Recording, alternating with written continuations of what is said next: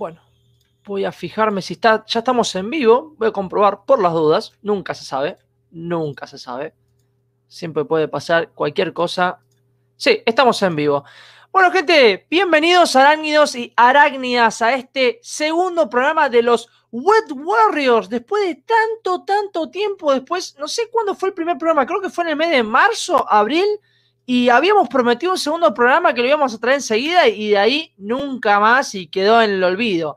Eh, obviamente les vamos a explicar un poquito de qué pasó acá en Web Warriors. Eh, antes que nada, les saludo a toda la gente de chat y voy a hacer un preaviso.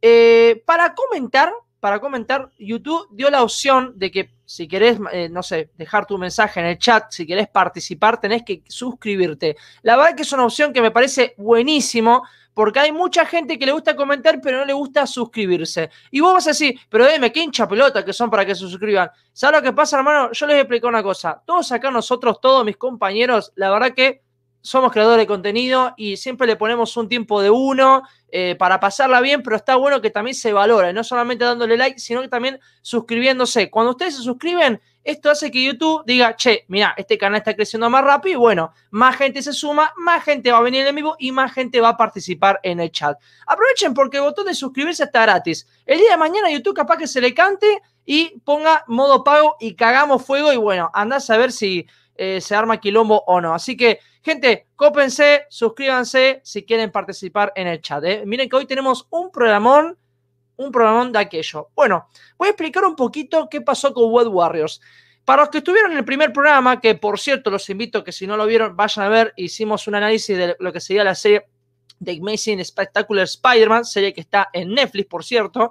Eh, ahí nos juntamos con los chicos, hicimos un análisis y se formó el grupo Web Warriors. En ese programa yo eh, le dije más o menos a todos los chicos y a todos ustedes que el segundo programa iba a ser con otra serie de Spider-Man del año 2001. Cuestión, la verdad que todo nos costó arrancar, estábamos todos estudiando, trabajando, por lo tanto nos costó el doble y encima que la serie digamos que es bastante lenta. Entonces dije, chicos, en vez de dejar abandonado el grupo lleno de las telarañas y todo, no saben ni idea de las telarañas que había ahí, eh, dije, vamos a dar una vuelta a la tabla y vamos a arrancar con una de las mejores películas animadas del Hombre Araña, pero también como una de las mejores películas del Hombre Araña. Así que vamos a analizar lo que es Spider-Man Into Spiders, vamos a reseñar y lo vamos a analizar. Y para que se queden tranquilos, para que se queden tranquilos, World Warriors ya tiene planeado los futuros programas de los próximos meses hasta el mes de diciembre. Así que va a ser un programa mensual con todo el equipo que van a ver hoy. Por cierto, abajo en la descripción están todos los canales de ellos, así que también cópese y suscríbanse porque suben un contenido de la buena. Así que bueno, creo que ya está. Sin más dilación, vamos a arrancar con los integrantes del Wet Warriors. Bueno, la primera integrante que tenemos en este grupo es ni más ni menos nuestra gran hombre araña de la PlayStation 4. Mirá qué presentación le di. Pésimo, pésimo. Vamos a decirlo mejor. Nuestra gran doctora que analiza psicológicamente a los personajes, cada semana te da cualquier análisis y bueno, obviamente si vamos a estar hablando de uno de sus mejores personajes favoritos, y tiene que estar en el grupo. Ella es Mariana El Diván de los Héroes. Buenas, buenas, buena gente. Hola Demian, muchísimas gracias por esa presentación. La verdad, la presentación de ser la Spider-Man de PC4 me encantó. Me sobra, me, encanta, me encanta, me encanta esa representación del personaje. Que ojalá que algún día también la, lo hagamos por ahí en los Web Warriors, ¿por qué no? ¿Por qué no? Bueno, un programita antes de que salga el segundo, el segundo si alguien, nos quiere, si alguien nos quiere regalar una PlayStation 4, con mucho gusto. No nos enojamos, no nos enojamos. Hola a la gente del chat, un placer para mí estar en Web Warriors, un grupo que me encanta, en el que estamos hablando últimamente todo el día. Antes estaban las telarañas, pero ahora estamos a full.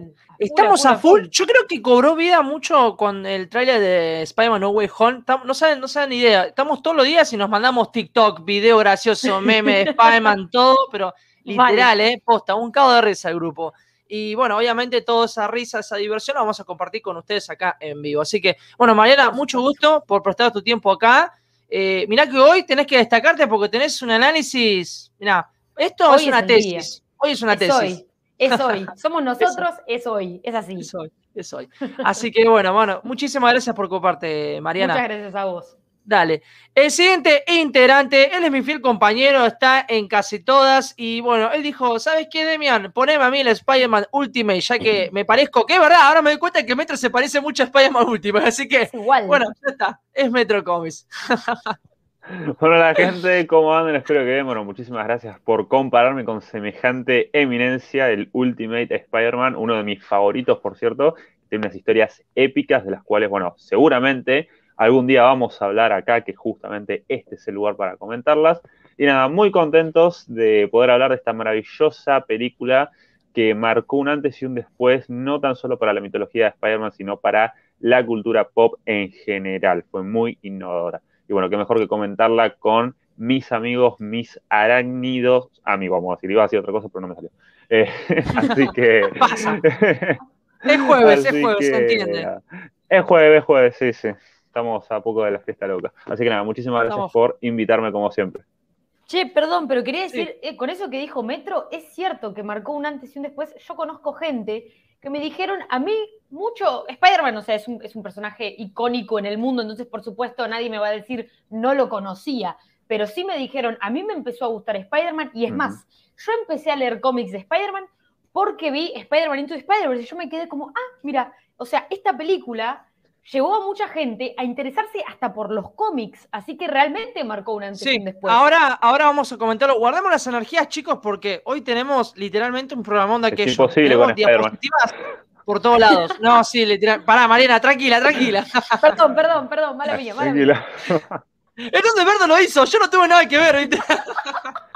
Termina la frase, termínala. Yo te digo una cosa, yo espero que Spider-Man No Way Home nos dé una unos lindos memes de William Defoe, por favor, porque lo, estamos ansiando que vuelva, por favor, literal. Yo lo que quiero contar es cuántas veces los Spider-Man van a llorar. Necesito saber, todos juntos se van a potenciar. Sí, sí, sí, una locura. Encima, mes de diciembre, no falta nada. Uno piensa, listo, esto se trae en 2021. No, las bolas en diciembre ya vienen. Así que bueno. Lindo regalito de Navidad, ¿eh? Sí, que no. más vale. Y encima Matrix 4. Mejor para mí, imposible, te digo. bueno, el siguiente integrante, él es nuestro hombre araña de allá de México, pero bueno, se toma, el, se toma el vuelo porque tiene el tío Tony Stark, le paga los vuelos, así que él es el señor Dr. Geek, mejor conocido como Andy. Buenas gente, ¿cómo están? Gracias DM por pues aceptarme en este grupo y por fin estoy feliz de estar en este segundo programa hablando de mi superhéroe favorito junto con Batman, pero obviamente hoy venimos a hablar del arácnido porque es increíble, un increíble personaje. Y además venimos a hablar de esta increíble película que además ganó un Oscar. Este es una es una joya tanto simbólica del personaje porque representa perfectamente lo que el personaje significa, así como mm, pues una joya de la animación y una película muy bien realizada y que nos gusta mucho a los fans, ¿no? Le da un nuevo aire. Sí, sí. Tal cual, tal cual. Así que, bueno, gente, también hay otro integrante que es mi gran colega Gemma Legacy, que está viniendo un poquitito tarde, así que se va a sumar más adelante. Él es el nuevo integrante, se supone que, bueno, teníamos que darle una buena bienvenida, pero bueno, nada, está haciendo hombre araña. Imagínense, está salvando el mundo. Está balanceando por la ciudad. exactamente, exactamente. Nosotros seríamos como Mary Jane esperándolo. Tarde, loco. Claro, Peter siempre llega tarde, es un icónico.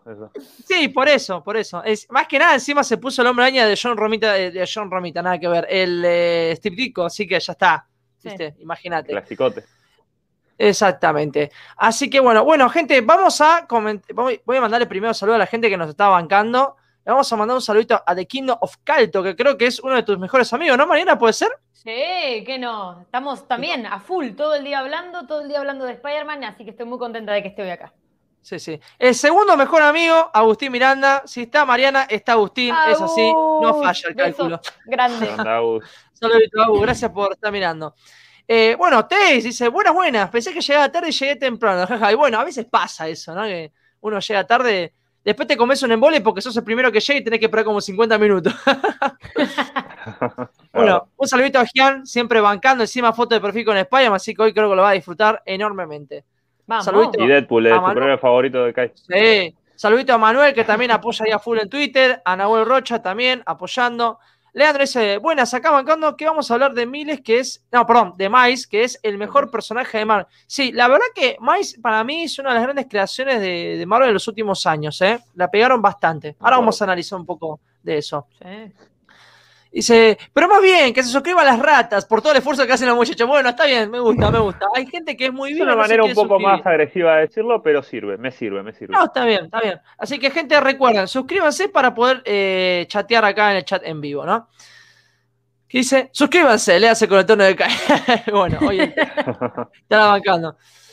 Dice, con haber dicho que ese Spider-Girl te hubiera quedado mejor. Es que, Gian, ¿sabes qué? Yo con Mariana hablé de si ella quería Spider-Girl y no, me dijo, no, yo quiero el Spider-Man en PlayStation 4. Así que yo creo que lo dije bien. Lo dije bien, lo dije bien, ¿viste? Así que no me puedes retar. Un saludito a Freaking Sai ahí, bancando como siempre a la People. Bueno, dice, tiemblan los seis siniestros, se volvieron a juntar los Wild Warriors. ¿Sabes, Manuel? Yo creo que el final de temporada, la primera temporada, porque Wild Warriors se va a manejar por temporada, esta es la primera. Yo creo que el último capítulo de Wild Warriors tenemos que hacer un dibujo ahí con los seis siniestros, una locura. Sí, ¿te Los imaginas? Los van a temblar contra nosotros. Bueno. A ver, ahí le mandamos saludito a Kai, que siempre nos está bancando. Andy, ponete al icono de Spider-Man, traidor. Es verdad, che, Andy, ponete las pilas. Hoy es tu día. Iñaki Merino Bayón dice: Hola, DM, te empecé a seguir hace poco, muy pero el canal. Bueno, muchísimas gracias, Iñaki, que te guste el canal y que lo apoyes ahí, pegándole una buena suscribida. Espero verte más, eh, obviamente, un poquito más adelante en todos los videos en vivo. Hoy me estoy trabando, estoy, estoy terrible. Bueno, un saludito a Mario Luz Uriaga. Obvi- Obviamente tenía que estar, Mario. Marito. Mario tiene que Te queremos, Marito. No, no, no, no puede verlo en vivo si no está en el chat Marito, ¿no? Dice, Cucu, dice Guille. Y acá eh, dice, entra por la ventana y se quita el traje. Bueno, dale, metete rápido, dale, dale. Bueno, bueno, no sé, Guille, si estás allá, decime y arrancamos con el programa con vos. Hacemos un poquito de tiempo. Dice Gian, vos deme no mostrás tu icono porque ese es de Superman traído. no, no, estamos en el universo de Marvel. Una cosa de DC y ahora estamos en el universo de Marvel. Así que cuenta. Claro, en el universo de Marvel sos Spider-Man. Mira, apre- aprendan de mí que me, sa- que me cambié el icono por esta vez. Está Ahí, bien, la próxima voy a poner yo. Sí, sí. Sí, a mí me gusta mucho Spider-Man Noir porque es, es oscuro, tiene pistola, ¿viste? No se deja de rodeo. es genial. Es muy tu estilo, es muy tu estilo. Sí, sí, me gusta mucho. Así que, bueno, no sé. Guille, si estás a punto de entrar, avisá, por favor. Puso por el grupo que el, no veía el link que ahora entra. Ahí entró, ahí está. Y acá entra el ¿Entró? señor Gema Legacy. Hola a toda gente. Perdón por la tardanza. Es que estaba viendo el chat y no, no encontraba el link, boludo. Pensé que no estaba. Sos un ciego, sos un ciego, boludo. Que estaba en el chat, no, no lo vi. Está ahí en la mitad del grupo encima. Porque estabas caminando. Estabas caminando con el temita clásico de Spider-Man 2, te caíste, se te cayó en los anteojos, eso pasó, boludo. Ah, me agarró el octopus, boludo. Me agarró el octopus, no podía leer. Terrible, No, Te dijo, hola. Guille. Hola, puta. Hay alguien acá en Argentina, no sé quién fue, son unos guachos, que en vez de poner a Doctor Octopus pusieron a Maradona con los rulos, yo me cagué de Ah, risa. El, el que está tipo Hay así. ¿viste? millones. es genial, boludo. Literal. No, y no, No, vieron, no. ¿no vieron a, a Rafatos que dijo que parecía una señora vieja y puso la mina de coraje el perro cobarde? Casi me muero, me No. de risa. Dice acá, acá hay, ojo que este William Defoe se le hace terminar a la tía May de Holland. ¡Eh! Yo el octopus, como se casa, ¿viste? En, el- en los clásicos. Claro. Claro, a- acá, acá va a ser al revés y bueno, el William tiene necesidades. Dice, estaba leyendo la tapa de Spencer, seguro. Uh, Sí, qué palazo ah. que te tiraba, Guille. che, hablando de, justamente de Spencer, la semana que viene Panini larga el humorito de Spider-Man eh, simbionte, ¿no? El traje Sí. negro. Sí, pero Sí. no es Spencer. No, no, no, obviamente No. que no, pero Es de Peter David, 3 de septiembre. Yo me lo compro. amiga. Me lo compro por traje negro, literal. Posta. Obvio. Entonces me lo vas a tener que prestar. ¿Quién te dijo que te voy a prestar, boludo? ¿Quién te dijo que te lo voy a pedir? Dice que es, y es Nick Cage. Funciona, es Spider-Man Noir y fan de, es de Superman. Sí, ah, otra cosa más. Nicolas Cage eh, pone la voz de Spider-Man Noir. Un bombazo de aquello. Sí. Sí, sí, sí. Pedazo. Big Daddy. Dice, Me parece una falta de respeto que no estén todos enmascarados. Enmascarados. Ajá. Y bueno, Yo cada uno con su decisión. Ella pone la hueca, porque la otra vez me rompiste los huevos probando, boludo, me estás jodiendo. No, no, eh, eh, estoy comiendo, boludo. Si no, la ah, gente acá. otro más. me están Bueno, mirando. no importa. Bueno, vamos a arrancar con el programita. ¿Les parece? Así que bueno, lo Claro, vuelvo a perfecto. repetir, gente. Lo vuelvo a repetir. Si quieren comentar, suscríbanse. Es así. Dice, para, Gian, yo también solo me lo compro porque es el traje negro. Estamos todos la misma, me parece, creo. eso- Y porque es Peter David, que es quien novelizó eh, las películas de Spider-Man. Y agregó Claro. un montón de cosas súper interesantes a las primeras de Raimi. Peter David hizo los libros. Muy, muy buenos. Ah, mirá, mirá qué copado. Mirá, mirá. Algún día vamos a hacer un programa detrás. ¡Oh, mirá quién ¿No? está! Joaquín, ¿qué onda? ¿Todo bien? Uh, un saludo a todos. Spider-Verse. onda, Juaco? ¿cómo andás? ¿Cómo andás? ¿Todo bien? Qué bueno que te andés pasando. Fanático él de Andrew Garfield a morir, ¿eh? Se te volvió Sí. loco eh. Joaco esta semana. Mal. Sí, Así sí. que bueno. Sí, Metro, por favor. No, no, no. Además de que esa etapa de Spider-Man es muy. eh, o sea, es de, es de entrar fácil. O sea, básicamente no tenés que leer Mm. mucho, sabiendo más o menos cómo tiene el simbionte y poco más, ya estás dentro. Así que para empezar a leer Spider-Man, inclusive es muy buena. Así que aprovechen que va a salir. Perfecto. Así que bueno. Dice, amor a Andrew, olvídate. Muy bien, ahí. Aguante Andrew Garfield, carajo. Aguante. Exactamente. Mejor Spider-Man, carajo. Dice, sí, por parte de Cof, cof, solo por el entonces, Dice, lo voy- los voy a estar viendo mientras edito un placer. Bueno, qué copado. Qué bueno que puedas editar Genial. mientras ves un en vivo. Yo no puedo, me cuesta, literal. No sé. Alguna gente puede. a mí me, me cuesta Yo- un poquitito también. Sí, yo también, porque me distraigo. Ese es el No, problema. yo que- cuando, cuando ustedes están Sí, en crisis, yo a veces edito. Y los miro en ¿Sí? crisis mientras edito. Sí, sí, sí. Pero ¿cómo haces? Porque vos tenés que que escuchar escuchar bien. El sonido de cuando estás editando, porque a veces, no sé, se escucha un ruido y te jode el video. Así Mm. que- Pero no, yo estoy acostumbrada. Mira, tantas veces que estoy en clase y estoy escuchando otra cosa, que es como que ya lo tengo internalizado. Hay gente que edita con música, inclusive. Yo, yo no puedo. Yo, yo como que tengo que concentrarme en escuchar lo que estoy diciendo para ver si hay que hacer algún corte, hay un ruido de fondo o algo así. Bueno, yo intento a veces con música, pero a veces me cuesta. Pero Yo bueno. lo que hago Mm. es Claro. que no los miro y tampoco edito, así que. Ah, vago. Copado. Un amigo. Amante de Andrew, pero la guerra de Gibson. Sí, totalmente. Qué peliculón esa. Muy buena Hasta el película. último, hombre. Sí, esa justo hace unas Sí. semanas la vi. Está muy Ah, buena. está Muy buena. Sí, es que Andrew es peli. muy buen actor. Es un peliculón, Sí, igual, yo, para mí, olvídense de ver a Andrew en otra película porque para mí firmó y va, vamos, a tener, vamos a tener a él de hombre araña por un buen tiempito. ¿eh? Yo ya les voy avisando. su alma Sí. Mephisto. Sí. Como dijo Metro, el, El mefistazo. como dijo Metro, que está bueno. Parece ser que Andrew sería como el Ben Riley, o sea, se convertiría el Ben Riley del MCU. No está mala idea, ¿eh? Tengo que comentar esta Ojo. teoría algún día, ¿eh? Tengo que comentar esta teoría. No está mal. No está mal. Y ya estuvo rubio en una de las películas, así que estaría copado que vuelva. Se Así tiene- que Tom Holland, Sí, si querés genial, retirarte, genial, porque Andrew la viene rompiendo hace rato. ¿eh? Si querés tomarte unas avisando. vacaciones, no nos jodemos, ¿eh? Yo veo que vuelve y dice, che, pero, pero, vacaciones. ¿te imaginas por que- Venecia, por. Sí. Pero vos te imaginás que el chabón vuela. No, pero la gente me quiere. La gente te quiere. Andrew ya metió como 10 películas, hermano. En todo caso, Tom Holland fue el Ben Riley, boludo. No, boludo, literalmente. Claro, que Igual hagan una explicación de que Tom Holland siempre fue el clon o algo así. No, aparte que Andrew no envejeció nada. Es jovencito mal, o sea, dale, dale para adelante, hermano. Ya está, aprovechemos. Claro. Así que bueno, bueno, gente, ay, pará, un saludito a McLean que se está sumando acá en el chat. Así que, gente, por favor, comparten en vivo. Vamos a estar hablando full. Bueno, vamos a arrancar, loco. Vamos ahí. Wet Warriors presenta Chan, chan, chan.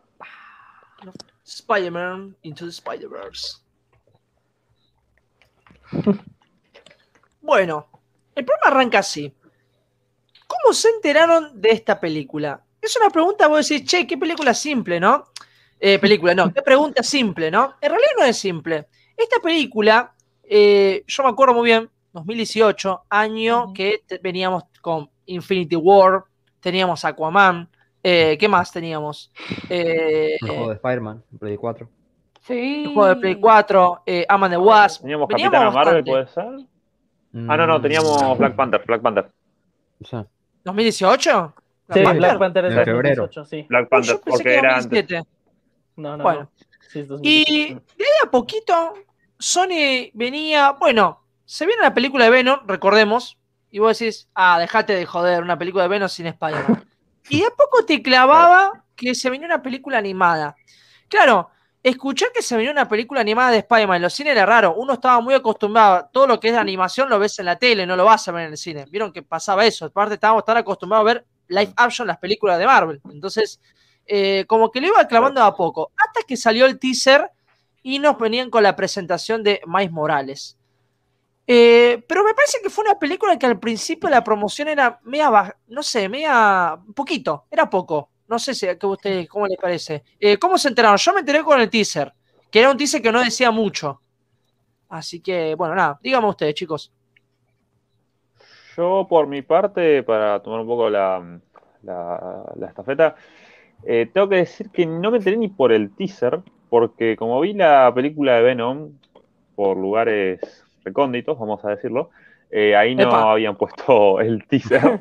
Entonces es como que no me había enterado. Yo me acuerdo que me enteré más que nada porque seguía muchas cuentas de cómics, por ejemplo, como Strip Marvel, y en un momento dije, che, van a sacar una película animada de Spider-Man, o sea, Marvel sacando algo animado, cosa que nunca hacen, porque yo soy muy fan de la animación, sigo mucho la de DC, por ejemplo.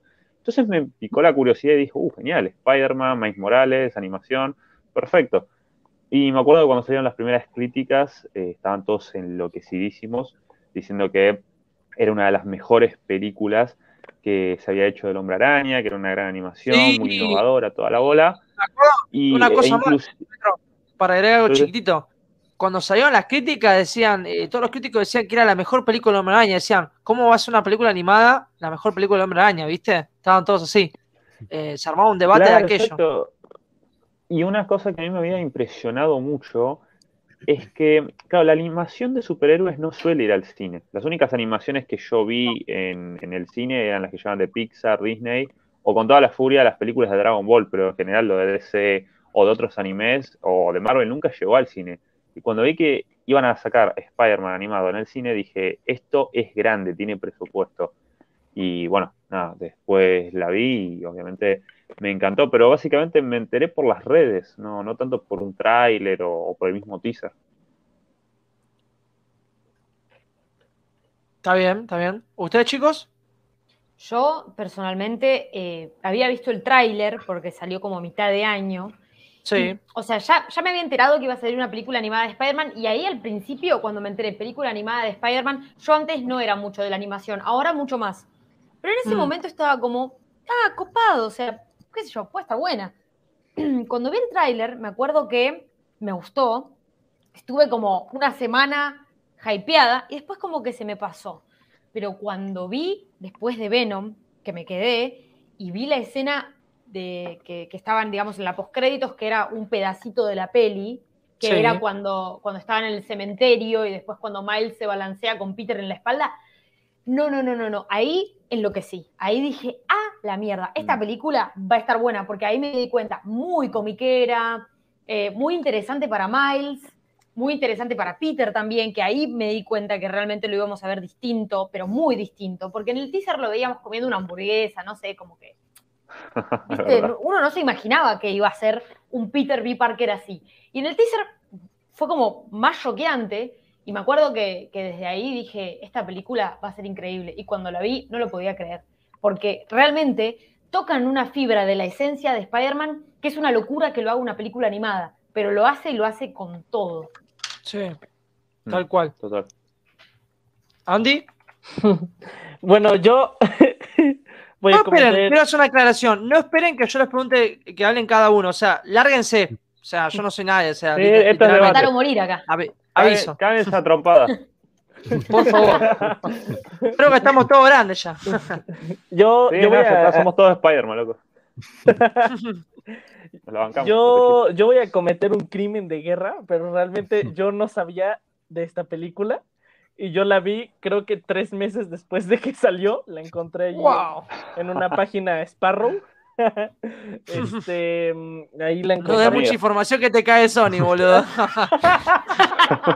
Te aviso nada más. Sí, Mirá que están funando Claro. todo. Por eso, por eso no lo dije que están borrando cuentas. Pero, pero yo no sabía de la película. Yo veía que estaban hablando y que de repente Miles Morales había. Yo sí conocía a Miles Morales, ¿no? Pero eh, había visto que se había vuelto súper popular y que si los tenis y que la canción de Sunflower y todo. Este, y no entendía nada. Entonces me acuerdo que ya vi los clips y dije, "Ah, espérate, ¿cómo que el Kingpin es el, el villano de Spider-Man si yo lo ubico más con Daredevil? Este, mm, entonces me empezó a llamar la atención y vi, como siempre, clips en YouTube y pues me spoileé masivamente grandes cosas como la muerte de Peter Parker y todo, ¿no? Este, y como, y como soy qué bien feo. morboso, ¿Cómo que muere Peter Parker? Ah, sí. bien- Gente, vamos a hablar con spoilers. ¿Cómo que hay muerte? dale, ¿No era para película, chicos? película de No era 2018, para chicos. vamos, dale. Y, y como, y como yo soy muy morboso, porque yo siempre soy así, o sea, eh, por ejemplo, Star, eh, Star Wars yo la vi por- porque vi, vi la- también en clips de YouTube la escena cuando Darth Vader se quema, o sea, cuando Anakin Skywalker se quema la lava. Y eso fue lo que me impulsó a ver la peli. Te tengo lástima. Entonces, así como. así como, así como vi esa, esa escena, cuando vi la muerte de, de Spider-Man dije, ah, ¿qué onda, qué onda? Y pues entré, lo googleé, creo que fue Cuevana, no, va, no. y ya, ya, perdón, y, y ya vi la, vi la peli y, Una y, pues, cueva. sí me gustó, sí me gustó, sí me, sí me gustó. Eh, y pues dije, wow, y cuando apareció el Spider-Man 2099 en la escena post-créditos también dije, wow, y ya. Así Bueno. Andy, justo eso, a destacar algo, algo que dijiste sobre lo de Kimping. Vos sabés que la primera vez que yo lo había visto, porque después de entrar por redes creo que vi alguna que otra foto. Claro, yo tenía a Kimping muy incorporado por la serie de los 90 de Spider-Man. Es más, yo crecí pensando que era más villano de él que de Daredevil, porque antes no leía yo cómics de Daredevil.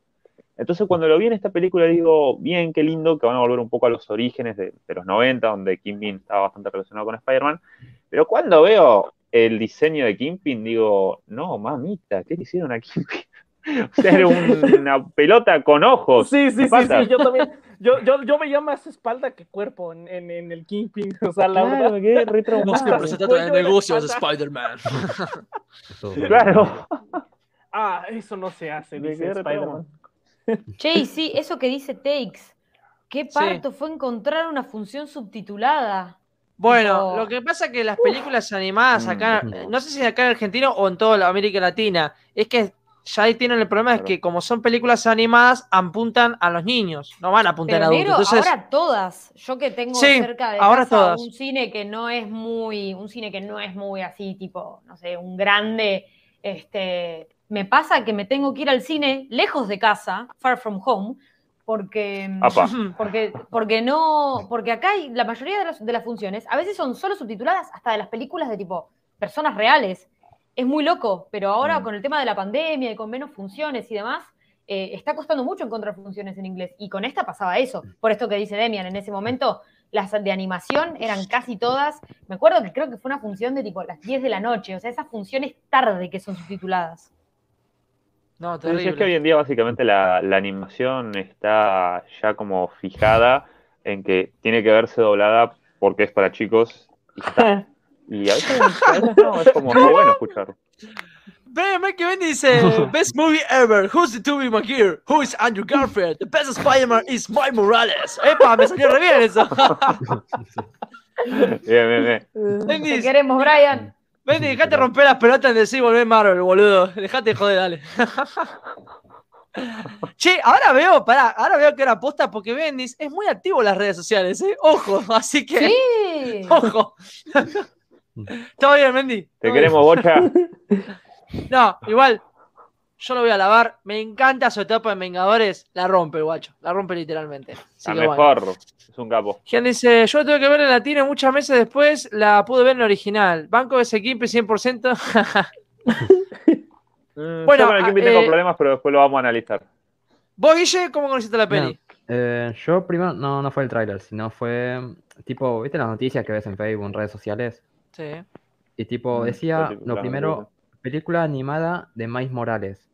Y vos ya sabés lo que opina Miles Morales del cómic en ese momento. En ese Bueno. momento ni siquiera había salido Chao. el juego. Tómatela. Ni siquiera había salido el juego ni, ni nada de Miles Morales como tal, viste, como hoy en día que hay de todo.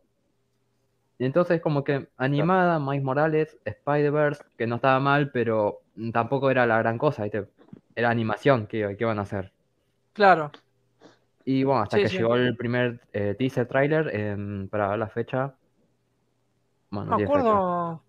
Creo que fue Eh, el Teaser sé trailer que- salió el 6 de junio. 6 de junio. Pensé que había salido el sale. 6 de diciembre de 2017. Ah, mirá, y la ¿No? peli se estrenó. La Me peli se parece que estrenó. Sony lo estrenó. eh, en Argentina se estrenó el 10 de enero de 2019. ¿Por qué? Porque Claro. Spider-Man Claro. tuvo la mala suerte, como algunas películas de Marvel. eh, me acuerdo que Doctor Strange, todo el mundo se había estrenado al principio de mes de. No sé qué mes se había estrenado. Y acá se estrenó a final de mes. O sea, nos habíamos recomido los spoilers. Lo mismo pasó con Civil War y con Spider-Man pasó lo mismo. Se pasó al 10 de enero de 2019. O sea, no se estrenó en 2018, sino en 2019. Una cagada, literalmente. Claro, inclusive, gracias a que dijiste eso, me acuerdo que los premios Oscar se habían hecho en febrero o en marzo, ¿no? Por ahí. Porque me acuerdo que los Creo vi. que entró- Yo estaba de Entró de vacaciones. pedo por eso. Entró de pedo por eso. Claro, entró de pedo. Eh, yo lo que digo, a ver, la peli me acuerdo que el tráiler mm, fue más o menos. A ver, el tráiler no decía tanto igual, te digo. No. Eh, lo miré así, No, dije, claro, lo miré claro porque la idea era despistar eso. Después cuando ves la peli más o menos entendés, ¿no? Igual el teaser lo que te muestra es que Peter murió, uno de los Peter, Sí. Y es todo sobre Miles, y bueno, igual te deja ver un Peter al final del teaser. Pero más que nada es la animación lo que te muestra. Y eso Claro, la exactamente. música. Claro, la animación fue lo que más yo-. Sí, Yo lo que esperaba era una animación tipo de cutre, no sé, cualquier otra película animada, ¿viste? No, Y vos ves esa animación y es como lo mejor del mundo. ¿Qué estás diciendo, Mark? mirá la que te dedicaron a vos, boludo. Excepto el, el chico de GM. Eh, Hoy está vivo, Bendis. Te vendí, está re loco. Y dice, es verdad, como tres meses después se estrenó acá, yo ya me había spoileado. Mirá, yo voy a ser sincero, yo me acuerdo que la descargué y la descargué un día que estaba súper, mirá, estaba tan al pedo, estaba muy aburrido y cuando la vi yo dije, uh, a la mierda, qué película se mandaron acá animada. Eh, ya la película había ganado un Oscar, eh, creo que juntó 400 millones de dólares eh, y habían confirmado la secuela. Eh, no una locura, la película la Yo lloré cuando como la si- película ganó un Oscar, porque fue súper emocionante. Los chabones yo también, también. que estaban ahí. Fue re lindo cuando la película ganó un Oscar. A mí me No gustó si- porque era, eh, ganaba el- estaba ganando la animación ahí, ¿viste? Sí. Eso fue lo Mírenlo, está en Exacto. YouTube el, el momento en el que ganan el Oscar y cómo O sea, se levantan y cómo se la imagen de- emocionan. así de que Mike con el mírenlo en. YouTube.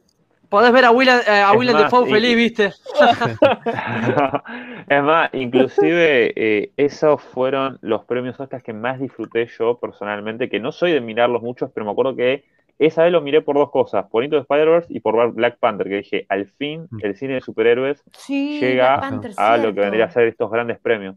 Yo me acuerdo que Claro, lo vi, los sí. disfruté, los gocé, me, me encantaron. Pero a mí me gustó, a mí me gustó porque era en animación y no era la típica película de Pixar o Disney que ganaba, era una película de otra productora, Claro. ¿me entendés? Sí, o sea, eso cambiaba, Eh, eso era lo copado. Encima, eh, la verdad que la animación de la de hecho creo que la película se tardó como dos años en hacerla, me parece que era así, dos años, Tardó mucho. sí, dos años era. Sí, sí, Por la sí. de animación y más estilo 3D y todo, tarda una bocha, chicos, no se dan ni idea. O sea, es No, laburo. Y, y eso que mucho dijiste laburo. vos, Demian, el tema Sí. de las productoras, banco mucho a Sony con Spider-Man. Yo lo banco. A mí me gusta. Me gusta la Sí. visión que tiene Sony. A mí me gusta cómo, Sí, cómo plantean las A mí me cosas. gustó, a mí me gustó porque, mira, yo, hay mucha gente que es partidario de que Marvel Studios tiene que tener eh, todos los derechos de Spider-Man. Yo, sinceramente, opino diferente por la manera en cómo llevan el hombre araña, no me gustó. Depende, a ver, eso ya es otra cosa, ¿no? Pero me gustó porque Sony dijo, bueno, ya está, el hombre araña lo tiene Marvel ahora, ¿no? Disney, vamos, mejor dicho. Vamos a hacer una animada. Mm. Y boludo, literalmente, está todo bien con Tom Holland. Pero Spider-Man eh, Into the Spider-Verse fue lo más Spider-Man que tuvimos en todo lo que fue Ujú. la etapa de Tom Holland en Disney. No sé si ustedes están de acuerdo, chicos, porque tiene una Sí, sí. carga emocional de aquella mensaje, valores de acá para allá, de acá a la China, de todo, literal. O sea, Eh, Es que justamente esta película, esta, esta película demostró, porque claro, antes de esto estaba Homecoming que no había contentado a muchos y que lo tenía Sony medio, medio ahí con, con Spider-Man, me acuerdo, porque no, no creo que estaban perdiendo un poco de ganancias y toda la bola. Y con esta película reflotó un punto inimaginable y la gente ya estaba amando y estaba diciendo, loco, que se quede Spider-Man en Sony, que sigan haciendo estas cosas. Porque encima abrieron una vía enorme a la animación, inclusive superando a muchas películas de DC, que en ese entonces eran lo más wow en superhéroes. Pero ¿sabes qué pasa, Metro? Eso es lo que hablábamos, no me acuerdo cuándo, pero cuando dijimos, esto es lo que pasa cuando una película no se tiene que preocupar por la continuidad, no se tiene que preocupar por encajar con películas anteriores. Ellos dijeron, tenemos esta visión de esta película y la hacemos y no nos tenemos que preocupar por la que viene, por la que pasó hace dos años, por la que pasó hace diez años. Simplemente tenemos nuestra película y la sacamos. y es una historia, es una Es historia. una historia. Exactamente.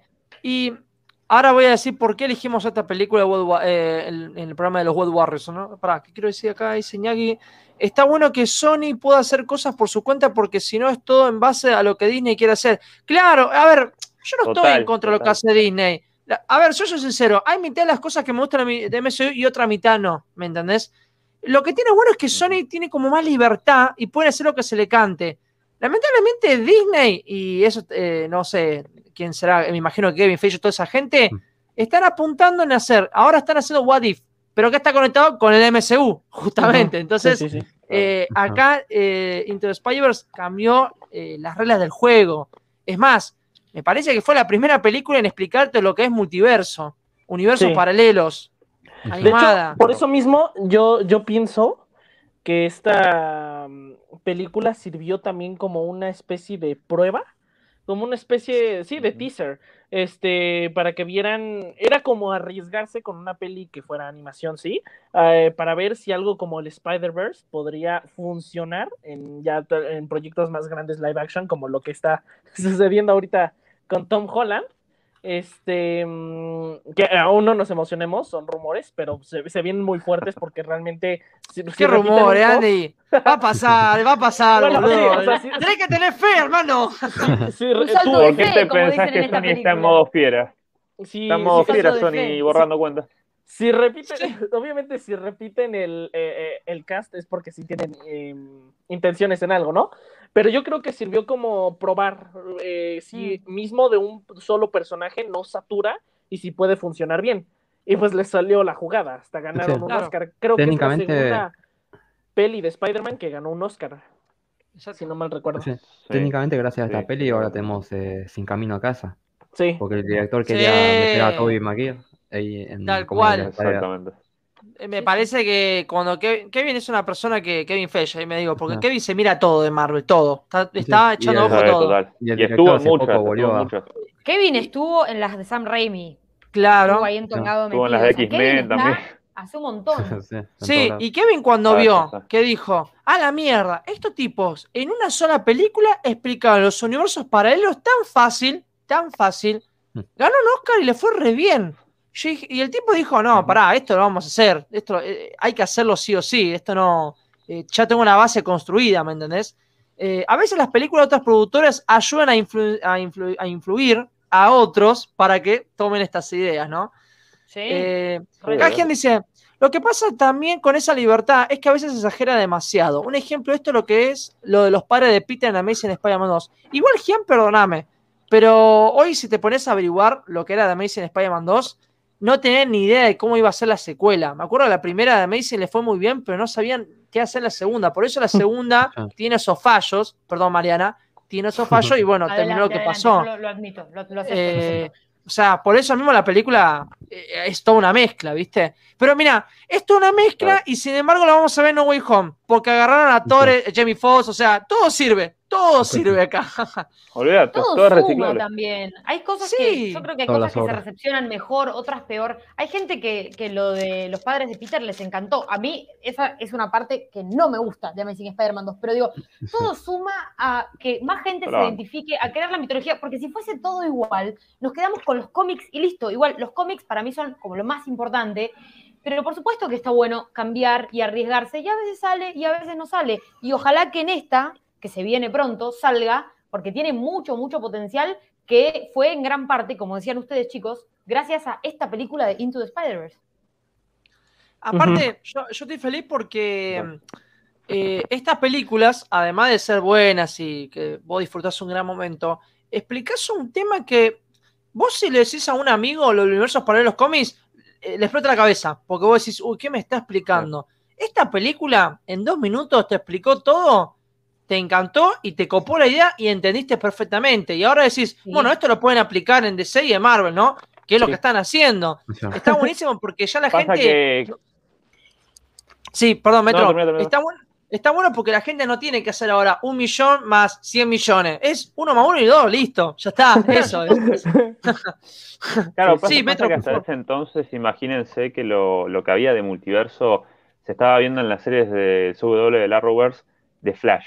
Y era un Mm, quilombo. cierto, Yo me acuerdo cierto. que le explicaba a mis amigos y no entendían nada, por qué cuando volvían para atrás esta tierra cambiaba y esto, y no se entendía mucho, e inclusive en los cómics, yo lo tengo que admitir, DC es un poco más lioso con respecto a sus tierras, si bien fue Mm. el primero, se volvió como un poco más complejo, como que tenés que seguir un cierto ritmo. En cambio, Marvel en los cómics como que lo intentó hacer un poco más sencillo, si bien siendo un poco complejo, porque son los cómics y tienen lugar para ampliar. Y esta película, cuando yo la vi, digo, loco, qué fácil explicaron todo con gracia, con carisma, con ritmo, sin necesidad de hacer 38.000 capítulos o una saga de continuidad. Es- Metro. Fue genial. ¿Sabes por qué creo que es fácil? Porque Marvel no, le, no toca mucho el tema de los universos paralelos. Fíjate que lo toca muy de vez en cuando. Y lo hace con Spider-Man. Después ponele que lo hace con Logan. No sé si se dieron cuenta ustedes eso de los cómics, chicos. Fíjense que DC Todo, todos los días. Pero Sí. Marvel, de a poco, ¿eh? Tranca, tranca. Es como un día a la semana Spider-Man se enfrenta, no sé, al ladrón de la calle y bueno, la semana que viene iría a otra tierra. Pero después vuelve a la normalidad y a cada un tiempo lejano, ¿viste? Eh, Marvel se maneja de ese modo. Es lo que yo, Es que como sí, yo lo veo. eh, Imagínate que Olman Logan, por ejemplo, un Ellsworth clarísimo de, de Marvel, empezó a ser una historia individual que podía ser un futuro de Logan, y encima con Logan, que es un personaje que dura una banda, y ya está. Y después de muchos años se lo incluyó dentro de las tierras, y así hicieron con muchas otras historias. En cambio, como que decía, estaba un poco más ya arraigado. Y encima pensá que esta es un evento, Spider-Verse, eh, el, el de los cómics, ¿no? El de 2014 de Dan Slott, Sí. es un evento bastante largo, pero si uno se remite a Spider-Man, que esta película también bebe mucho de ese cómic, es un tomo bastante corto en donde te lo hacen súper fácil. O sea, esto de la dimensión paralela, no sé qué, en, no sé, dos páginas, ya, pumba, ya estás y ya entendiste que Miles y Peter son de diferentes dimensiones. O sea, no hay mucho que explicar y la gente lo entiende porque te lo hacen sencillo, como en esta película, que te lo explican simple y uno lo entiende. Y va. Claro. Como dice acá Tess, claro, porque Marvel básicamente tiene un universo. Después le dieron importancia a Ultimate y no mucho más. Claro, aparte Marvel, lo que le gusta a veces jugar es que en vez de decir, che, viene un Capitán América de Hydra de otra tierra. No, no, no, no. Lo vamos a hacer en la misma continuidad. Y te vamos a clavar que el personaje le pasó Claro. algo. Como Spider-Man en la saga del clon. ¡Ay! Hay otro Peter Parker. No, no, no, es un clon, ¿eh? No es otro Peter Parker de otra tierra. ¿Viste? Ahí está el ejemplo. Eh, así, miles de ejemplos más. Eh, bueno, queda Claro. claro que esta película fue un antes y un después. Explica lo del multiverso fácilmente. Y una cosa más. Te da a entender, te dice, che, loco, eh, el único hombre araña no es Peter Parker, ¿eh? Existe Spider-Man, Miles Morales, Spider-Man Noir y todo el Spider-Man que a vos se te cante y que vos, que vos te imaginés, puede haber otro. Porque y eso todos lo- somos el hombre araña. Exactamente. Entonces, Exactamente. eso fue como que la gente le dejó en claro perfectamente. Y fue la gran entrada de Miles Morales, porque Miles Morales eh, Sí. se lo conocía por cómic, ¿eh? No estaba todavía el juego. Para nada. No, Era por no. Ah, cómic. acá puedo hacer, puedo hacer una pregunta para, te, te pregunto si es que lo vamos a por favor, después. Metro. ¿Va a haber una sección donde hablemos de Miles Morales en sí o no? Toda la Eh, película de Miles Morales, boludo. no. es Miles Morales. No, boludo. ya sé, pero con respecto al, al personaje en sí, yo qué sé, en- de Lo manera individual hablar. por los cómics y lo- eso. lo- sí, eh, está lo- el último, a lo último del programa tenemos cómics. Así que. Listo, Gente, listo, por listo, cierto. World Warrior siempre vamos a clavar cómic del hombre araña, así que está, está todo planeado, ¿eh? está todo calculado, está todo calculado, ¿viste? Si, me- si se llega a filtrar Como algo, ¡pum! ser. bloqueado, ¿viste? bueno, vamos a arrancar con la siguiente, por favor, Mariana. ¿Cómo no? Bueno, ¿qué les pareció la película? El que quiera que arranque, cualquiera. ¿eh? Eh, bueno, yo, yo quiero arrancar. bueno, ¿alguien quiere arrancar antes? No, no, no. sí. No, ok. A, a mí, sinceramente, eh, me parece una joya y e- e- es como el, diamante. Es como el, diamante, esta me- metáfora famosa del diamante que estás ex- escarbando en la tierra, que no esperas encontrar nada y encuentras oro. Nadie sabía de esta película, realmente tuvo publicidad muy mala, yo creo, porque para que yo me haya enterado siendo fan de Spider-Man dos, dos o tres meses después es porque realmente no tuvo muy buena publicidad. Eh, pero fuera de esto, eh, creo que, bueno, eh, ganó, ga- ganó un Oscar, eso es ya suficiente mérito, ¿no? Para cualquier película de animación, superando Sí. incluso a las de Disney.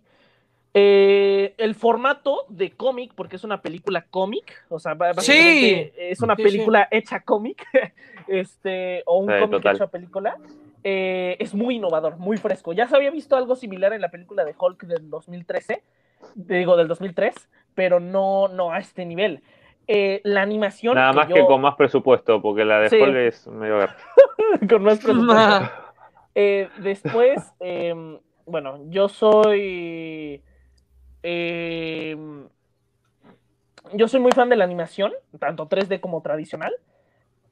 Y esta animación, e- insisto, se ve hermosa, o sea, muy pulcra la animación, muy, muy bonita, fluida. Este, los movimientos, los personajes, notas sus diferencias y notas que en verdad son eh, diferentes y, no sé, como que su diseño es bastante atractivo para la vista. Y aparte, bueno, yo creo que tiene muchas cualidades como el villano, eh, las bases del villano, siendo un villano que es súper familiar, o sea, familiar no en el sentido de que lo conocemos, sino que Kingpin, lo más importante para Kingpin es la familia. Eh, aquí lo adaptan bien y se entienden sus razones, así como en la serie de Daredevil, que es más de lo mismo. Eh, Ya obviamente, tenías que meter a Daredevil, ¿no? Perdón, perdón. Y- no todo se trata de Daredevil. Más fuerte. Geek. Eh, Es más fuerte, más pues- fuerte.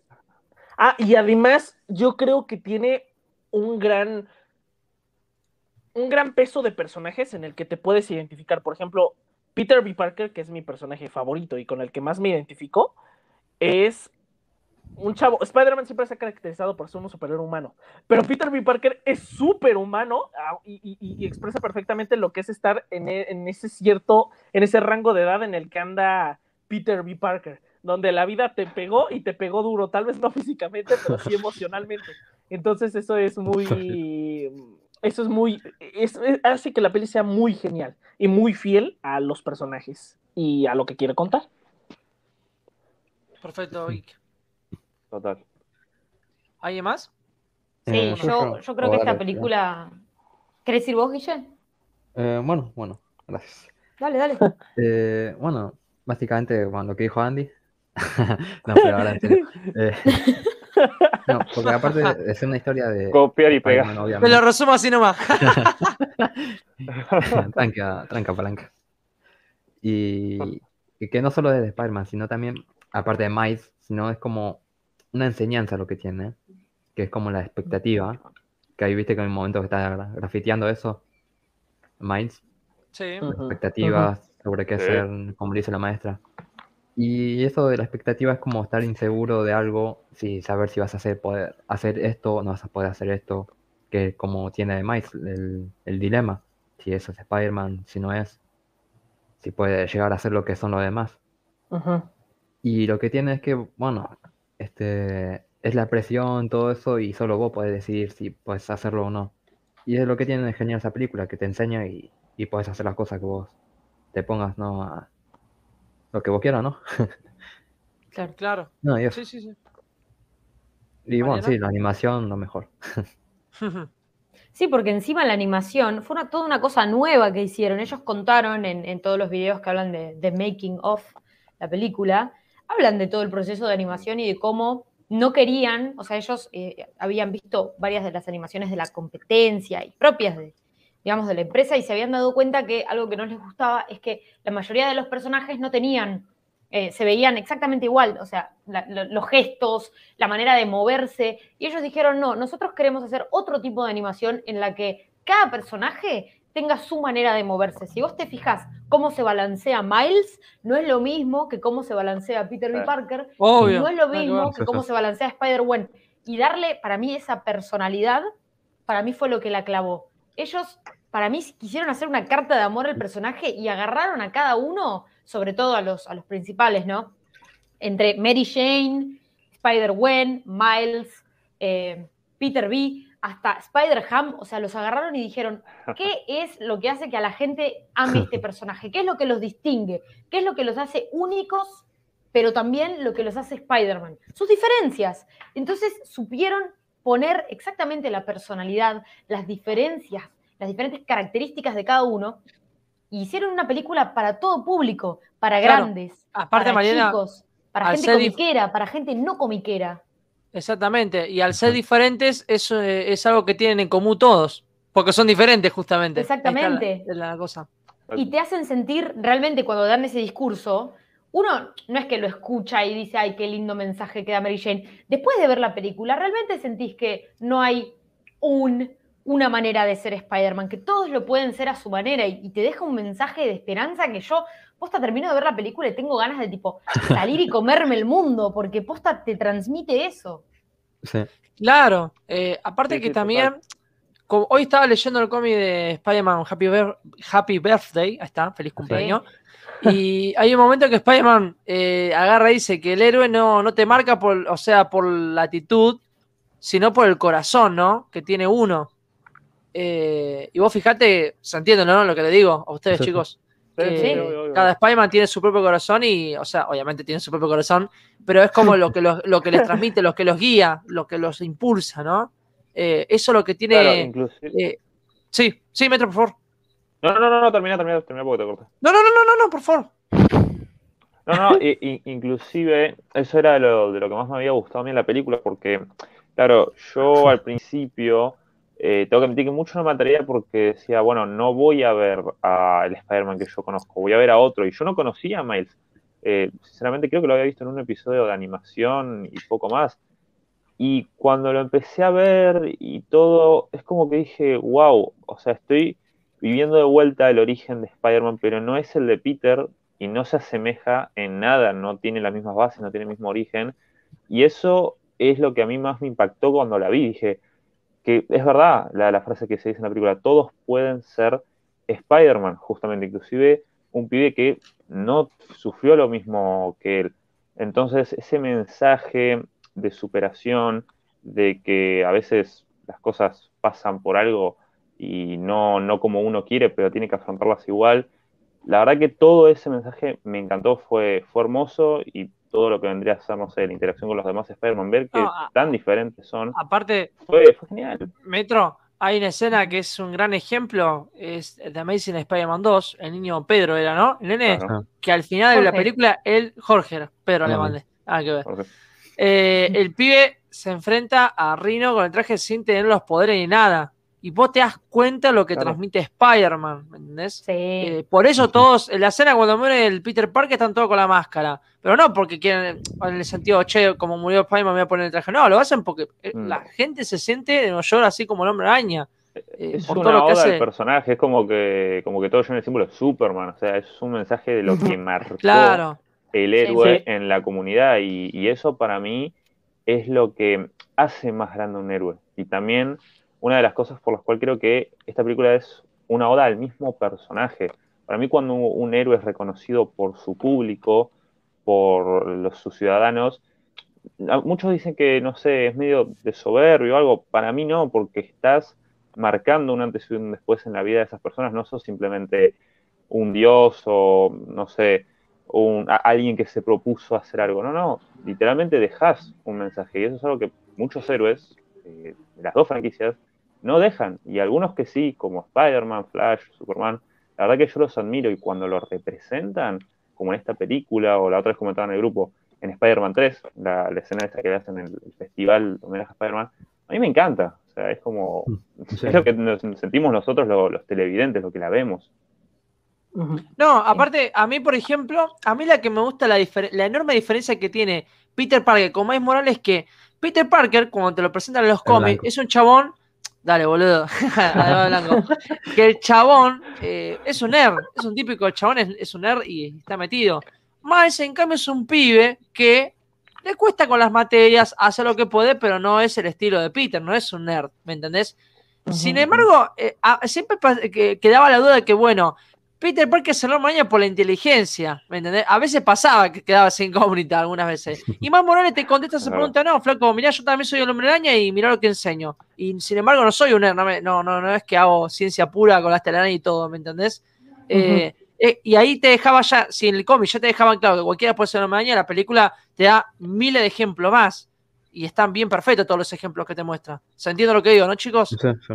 Sí, sí, sí. Aparte, Demian, en ese, ese comentario que dijo Gianluca, que dijo un punto a favor para la peli, es la relación de Miles y Gwen, eh, algo que, que pasó eh, en su momento cuando salieron los cómics de Miles, al principio todo el mundo feliz, Bendis eminencia, y vamos a decir que, que esto que voy a decir para nada es de mi persona en contra de Bendis, pero sí pasó que hubo un movimiento bastante jodido en un momento contra Bendis de muchas personas de, de allá de Estados Unidos, porque no les parecía bien, y esto es una cuestión cultural y cada uno tiene derecho a, a- a su opinión, pero no les parecía bien que una persona blanca escriba a un personaje negro. Cada uno tendrá sus razones, o sea, la verdad, yo no me voy a meter en eso, Ah. solo sé que esa polémica estaba, que fue bastante complicado, que Bendis terminó Eh, dejando la serie por esa razón. ¿Cómo? Con los actores de voz también, una serie este. Había un tipo blanco haciendo la voz. Parece una. Con toda terminó, gente, terminó dejando Ah, la serie y, Una en, se- y en el, en el- Encima- en la película se, se super Miles Morales como que repunta, porque había mucha gente que debido a esa situación dejó de lado el personaje, no, no les gustaba porque decían, no, porque esto es falso progresismo, diría Mario. O sea, realmente cosas así. Y esta película volvió a poner a Miles en el tope y también un poco limpió el nombre de Bendis, que estuvo involucrado. Sí, y una cosita más, gente. eh, si están en contra de eso, en la película, en los créditos, vos ves que te remarca que Brian Malkemendi fue como casi uno de los productores de la película. Sí, bueno, Oh, por así eso que- acá, lo- Claro. acá se redime. Acá Claro. se redime totalmente. A mí me Bendis. parece una recontra mil boludez. Es como decir, bueno, a Peter Parker a partir de enero. Por ahí te puedo entender ahí que puede pasar a veces. Pero ah, Bendis lo que hizo, agarró, fue, creó una familia, creó- en realidad creó un personaje, un pibe así como si nada, que está en su onda, y nada, le picó la araña. Qué casualidad, y tiene los poderes del hombre araña, ¿me entendés? Pero es así, y un ya poco está. mejorados encima. También. Aparte que también lo eh, fue un hombre araña que fue un poco más actualizado, le agregó la posibilidad que sea invisible, ¿viste? Eh, Bueno, también hay que reconocer y- que al hombre araña le hacía falta una actualización, discúlpeme. O sea, vos fijate, ponete a mirar los cómics y eh, Miles Morales como que hizo una... No fue una... A ver, ¿cómo lo puedo decir? Un refresco total, pero fue una- un nuevo aire, ¿me entendés? Era, fue como lo que Claro, fue Spider-Man Ultimate, ahí, más o menos. Claro, exacto. Inclusive para mí lo más grosso que logra esta película es que, como digo, como, como fue creado, él en los cómics fue querido, la verdad, de- desde los inicios. Y yo, si bien no sabía en el momento de ver la película que Miles era tan querido, yo la fui a ver como con los ojos de un espectador random que le encantaba a Peter Parker y quería ver cómo me mostraban a este nuevo Spider-Man. Y para mí el reto más grande de esta película fue decir, loco, hay otro Spider-Man que es igual o capaz un poco mejor de interesante que Peter, pero no por eso Peter deja de, de existir, ¿no? Es otro personaje con otras cualidades, con otra cosa, pero que inclusive se llevó a la fama y eso es lo que más me gusta de la película. Logró que gente que solamente conocía a Peter por las películas, por los juegos, les guste otro Spider-Man, inclusive a muchos al punto de decir, loco, Miles es mi Spider-Man favorito, y eso con un personaje afroamericano, con todos los miles de movimientos que hay y quilombos, es una movida bastante grande. Por eso siempre que recalcan todo el tema este racial y toda la bola, yo No. digo, loco, Miles Morales es el ejemplo perfecto. Tal cual. Hay que Tal cual, eh, mirá, tal acá cual. dice algo Teis que tiene mucha yo le doy la razón acá. Es por una cuestión de representatividad, no porque no pueda. Cuando se reclaman esas cosas, más por la falta de oportunidades que se le da a las personas no blancas. Sí, algo, algo, hay algo metido ahí. Eh, yo prefiero, Bendis, te lo escribe naturalmente, Ismael Morales, a que me hagas, que me traigas a alguien que, que vos te das cuenta que está forzado lo que está escribiendo. Porque esa es la realidad. Sacás al que creó el personaje y metés a otro cualquiera para, para que no haya quilombo. Y luego te das cuenta que la ejecución que hace con el personaje es una porquería. Porquería no, que está mal contada o no, o no termina saliendo como le salía a Bendis. Pero no porque sea Bendis, porque Bendis capaz que ya hace rato tenía esa idea y lo quería plasmar, ¿me entendés? Vos traes a una persona que por ahí no, no piensa como Bendis o recién conoce el personaje y no sabe escribir y le sale lo que le, lo que le sale. ¿Me entienden lo que digo, no, chicos? Sí. Eh, Sí, sí, sí, yo- pero bueno. A veces las bases son importantes porque si no sale cualquier verdura. No, sí, bueno, ojalá que cambie un poquito ese temita porque me parece al pedo. eh, y la verdad que viéndolo Bendis cómo escribe los cómics, yo el chabón no lo veo para nada de esa manera como la gente lo describe. O sea, el Igual tipo- Bendy es un no, caballero. ¿eh? Bendy se la bancó, nunca No, dijo nada. Un caballero. No. Un caballero. No, no, al contrario. No, es no, más. ¿sabés qué también pasaba? Que me gusta mucho de Miles Morales. Vieron que Miles Morales tiene raíces latinas. Eh, Sí. Bueno, Claro. La Sí, su madre, su madre. ¿vieron que latina. siempre pasaba que en las películas yankee pintaban a los latinos como los malvados, siempre los narcos, todo? Escuadrón suicida. Y acá te muestra que un latino es el hombre araña, boludo. Y estaba salvando a, no- a gente de Nueva York, de Estados Unidos. O sea, Miguel dale. Ogara. no se olviden. ¿Cómo? Miguel, Miguel. También, Claro. boludo, por eso es como tipo, dale.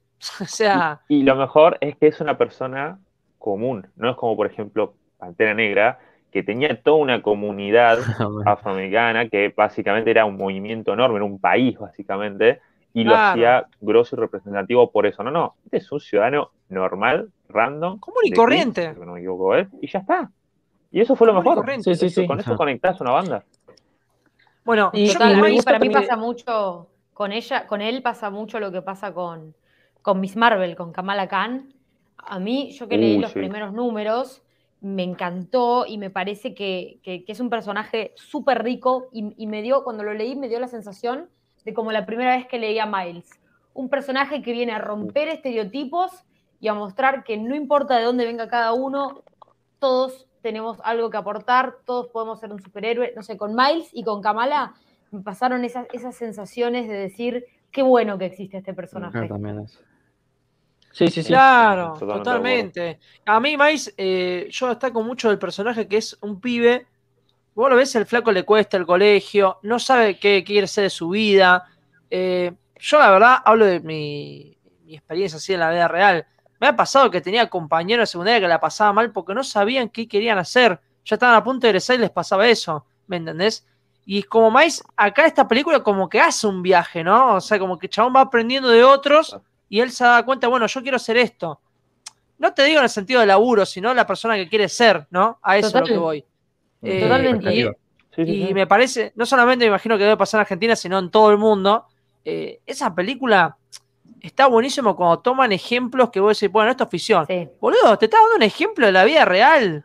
Agarraron Eh, cosas muy humanas, muy, muy sí. humanas y las plasmaron en personajes con su propia personalidad y, y nos hicieron que nos podamos identificar con todos, con todos, con Y bueno, todos en algo o con todos.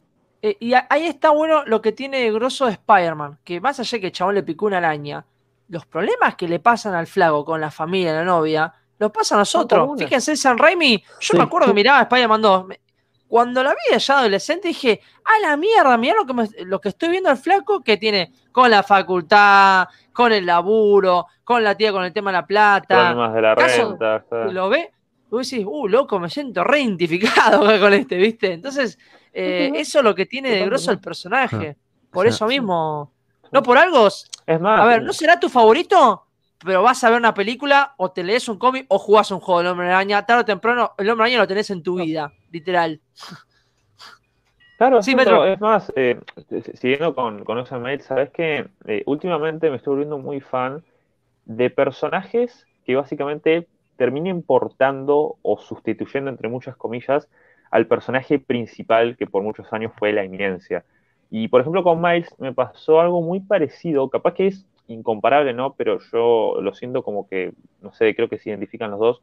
Por ejemplo, en el lado de DC con Kyle Reiner, que básicamente después de pasar de Hal Jordan, el mejor linterna, de otro que era Marín, Kyle era un dibujante normal, una persona común y corriente que tomó el anillo por voluntad. Y acá con Miles vi lo mismo. Después de venir de Peter Parker, que es lo mejor que hay, y de otros Spider-Man, Ben Reilly, Miguel Ojara en los 90, que venga Miles, que es una persona normal, que no tiene un gran pasado, no entrenó en ningún lugar, no es un super genio, es una persona común, puede llegar a ser un gran superhéroe.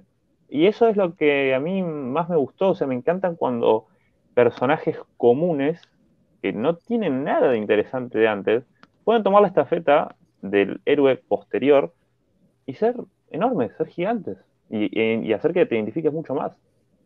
Aparte, eh, Miles, fíjate cuando le pica la araña, el flaco eh, queda, no, loco, la verdad que no quiero ser un hombre araña porque no sé qué hacer con estos poderes y la verdad que no sé si soy alguien digno para, para salvar el mundo.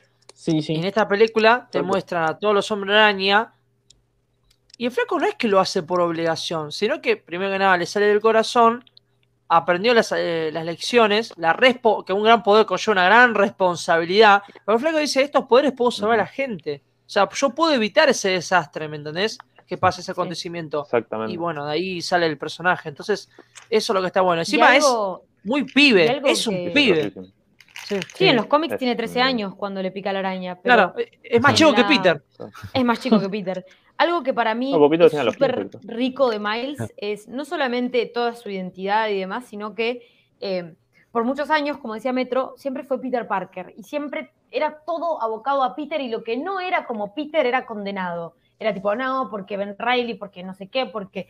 Y en cambio viene Miles y te muestra una trama que te lo da revuelta porque tenés un pibe que lo mira a Peter Parker y dice, yo nunca voy a poder ser como él. Y está toda esa cosa de que seguramente a muchos de los que nos identificamos como Spider-Man, a veces pensamos, yo nunca voy a poder ser como Peter Parker porque o yo soy más egoísta o porque yo no soy no sé qué. Y después te das cuenta que el viaje de Miles es justamente diferenciarse de Peter. Sí, los dos son Spider-Man, sí, los dos tienen el mismo poder, pero eso significa que cada uno lo puede llevar a cabo a su manera.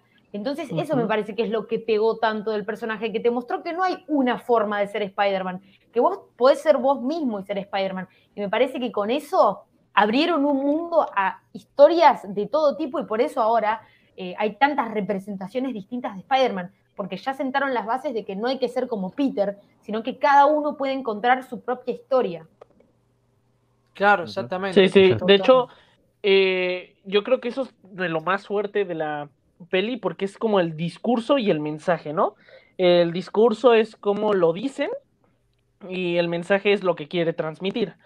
Eh, quiere transmitir básicamente, eh, bueno, el, el- el- el mensaje es que todos somos Spider-Man, como dice, de hecho yo creo que la frase de Stan Lee en esta película es la frase que representa la película. Este, el traje siempre, eh, que, cuando compra el traje de Spider-Man, ese que usa al principio, el que estamos viendo de hecho en la imagen, este Miles dice que Claro. siempre, siempre el traje te termina quedando, tarde o temprano. Eh, Sí. ese es, El ese traje es todo como- por dos pesos. ese, ese es el mensaje de la película. El discurso es la deconstrucción de, de Miles, de diferenciarse de Spider-Man, de, de pensar que no va a llegarle a los talones, porque sinceramente no creo que muchas personas le lleguen a los talones a, a Parker, este, a reinventarse y pensar, ¿por qué no? Y mejor ser mi propia versión de Spider-Man y dar ese salto de fe. Y que, o sea, porque cada uno, cada una de estas versiones en el Spider-Verse es Spider-Man a su modo. Y todos lo encontraron dando ese famoso salto de fe. Igual como te- su- Sí, Ah. perdón, perdón, perdón, perdón, perdón, perdón. que, Sí, eh, sí, que es perdón. como su, que es como su viaje de autodescubrimiento, ¿no? De el viaje del héroe. Sí, sí. No, aparte que también Miles no busca ser Peter Parker y tampoco viene a reemplazarlo. Ujú. ¿me Es que entendés? exactamente eso, eso se relaciona con lo que dice Jean. Que Sí. Jean ahí dice, cuando salió Miles, cuando se muere Peter y viene Miles, lo mataron porque dijeron, este va a ser el mismo personaje, pero negro, porque quieren hacer falso progresismo. Y después cuando fueron desarrollando la historia, mucha gente quedó con esa impresión, y bueno, cada uno tiene su opinión, pero para mí fueron como mostrando que este personaje no venía a ser Peter Parker pero negro, solamente para quedar bien, sino que venía a ser una alternativa del personaje que era su propia, de su propia manera, de su propia personalidad. Al principio, mucha gente pensó que venía a ser el mismo, solo que ahora negro. Y después se dieron cuenta que no fue así, y para mí mucha gente ahí terminó, se terminó dando vuelta, y muchos otros no. Pero hay que recordar una cosa. Este Hombre Araña viene del universo Ultimate. Y el universo. Ultimate ya estaba condenado, lo estaban liquidando. Mm. Dijeron, bueno, Sí. vamos a matar a Peter Parker, total, tenemos libertad de hacerlo. No la continuidad, la continuidad no podemos hacer eso, pero sí este universo. Pero no, la gente le dio con Es un caño, ¿viste? Es que justamente nunca entendí por qué le dio con un caño. Nu- Nunca, nunca entendí por qué le dio con un caño, porque yo siempre dije, loco, este Spider-Man, está bien, vos pensás lo que quieras, pensás que viene a suplantar a Peter, pero es de otro universo, no del tuyo original 616. En ese universo Peter murió y asumió ese personaje, que terminó siendo más interesante capaz que el Spider-Man de ese universo. Si vos me decías que de primeras me ibas a tener un pibe afroamericano que iba a suplantar a Spider-Man por un tiempo, pero era el universo 616, al principio te entiendo un poco el revoloteo. Hay que leerlo y que ver cómo lo desarrollan. Pero estamos hablando de otro universo que encima ni siquiera fue exitoso los Ultimate. Pero Los aparte Ultimate que también básicamente la cara de, la gente- Spider-Man y ya está. La gente piensa, para mí la gente piensa que Miles Morales eh, lo crearon porque la gente no se siente con- eh, identificada con Peter Parker. Entonces por eso, nada que ver, hermano. La verdad, nada que ver porque vos Claro. sabés, ah, para mí eh, pasó que Bendy dijo, bueno, yo el personaje lo hago así porque se me ocurrió así, no, no, no, no vino por el lado, che, voy a hacer esto para que los negros se sientan. No, me parece totalmente al contrario. Eh, ¿Se me entiende? Mm. Podemos decir lo mismo de Superman. Ah, miren, por ejemplo, la gente le da con un caño a Superman eh, que va a ser Balsot, ¿no? Que es negro. Yo no tengo ningún drama. Mientras que tenga los valores del personaje y sea otro Superman de tierra para cambiar un poco, porque la verdad que ya Claro. cansa todo el mismo siempre Clark Kent, estaría copado. Miles Morales, Entonces, se me no, ocurrió así no a Bendis. Negro. Claro.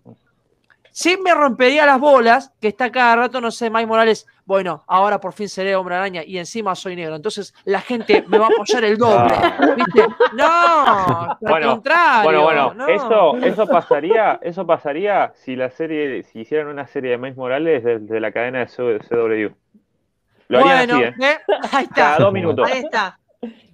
Bueno, pero CW es una. eh, eh, piensa simplemente en adolescente. Y me parece que hasta los, Ah. la gente que ve eso dice, no, esto está re mal. O sea, eh, yo creo que la gente. Yo, eh, me gustaría ver la gente que ve la serie DCW que me diga si no nota que es forzado las cosas que hacen. Porque es forzado hasta las bolas. Pero mal. o sea, No mires. Supergirl, no mires Supergirl desde la entrada. Posta, posta. Loco, no pido forzado.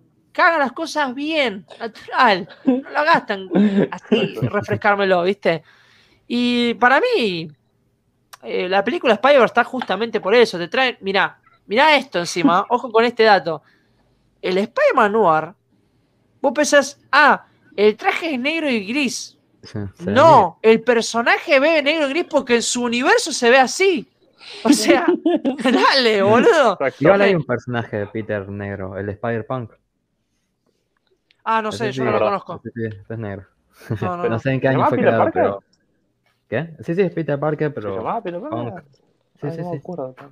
Muchachos, Sí, lamentablemente razón. me tengo que ir porque mañana tengo cole. Fue un gustazo, chicos. Después me veo- Bueno, dale, dale, gente. Vamos. Ah, hoy Vamos, estoy ya. re energético con Spider-Man, literal, loco. Sí, no sé sí, qué sí. me Vamos pasa. También, una podemos tirar horas hablando. diapositiva. Vamos a empezar a acelerar. Sí, pero- Ah, no, eh, ¿Qué equivoqué cosa de es forzar Spider-Man. DCW? Además del cambio de Batwoman. Lo que se ve forzado. eh, eso es otro eh, tema, eso es otro tema. No, es un tema, sí, está, está. Después, un día, cuando hagamos el envío de DCW, te lo contesto, Kaito. Sí, sí, sí. Ahí hay mucho Eh, para pero los bienes de SW tienen la sutileza una patada en la cara. claro, qué sé yo. No sé, bueno. Vamos, vamos a avanzar, chicos. Ya creo que todos nos quedó claro lo que nos parece la película, ¿no? Sí. Bueno, Sí, por favor, Metro, ahora vamos a arrancar con la parte de parte favorita de cada uno. Metro, arranque. Bueno, eh, ayer me vi la película por como décima vez, eh, innecesariamente porque me la sé de memoria, pero era como, hay que verla para elegir las escenas y toda la bola. Una excusa para verlo, una excusa. Y exactamente, una excusa, era eso. Entonces, bueno, nada, me puse a pensar bien en claro qué, qué escenas podía elegir, más o menos sin que se repita con la de los demás, porque si bien yo no sabía la de mis demás compañeros, más o menos sé las que todos nos gustan, entonces dije, vamos a, destacar un poco. Y la primera escena que elijo como una de mis favoritas es básicamente el primer encuentro con Miles, pero sobre todo la batalla que tiene el Spider-Man de, vamos a decir, el universo Ultimate contra el Green Goblin y eh, el tío de Miles, que no me acuerdo, Prowler, ahí está. ¿Por qué me gusta tanto esa escena? Bueno, porque yo soy una persona que soy muy fan de cuando un personaje ya está establecido en un universo, me muestran una aventura de él, actuando de la manera más genial posible. O sea, a veces tengo que admitir que me cansa un poco volver el origen del personaje, más cuando, cuando ya se hicieron varios. Y me gusta ya ver un Peter Parker que esté establecido hace años y que la tenga re clara y que esté peleando. Entonces, esta secuencia me pareció maravillosa. Era como agarrar cualquier cómic de Spider-Man viéndolo pelear por octava vez con el Duende Verde y disfrutar de la secuencia de acción, no tanto de, de decir, no, sí, porque vos me hiciste esto o lo otro y remontarte a los orígenes. No, básicamente disfrutar. Y eso es algo que en las películas de Spider-Man me faltaba hace, hace bastante, tengo que decir, porque en esa época veníamos un poco de las de Homecoming, donde básicamente era, era- era nuevo. en la última Amazing fue donde vi un Spider-Man más establecido. Entonces, toda Sí. esa secuencia de acción, eso me pareció alucinante. Y bueno, después la primera interacción con Miles, donde dice la frase mm, icónica de pensé que era el único, abriendo la puerta un poco al, al multiverso y a que hay diferentes Spider-Man. Y que ahí Miles le tira una respuesta que a mí me llegó al corazón, que es la típica, eh, pero no quiero, o sea, le sale del alma al tipo. O sea, no es que digo, ah, sí, estoy asombrado, no, no, no quiero ser esto.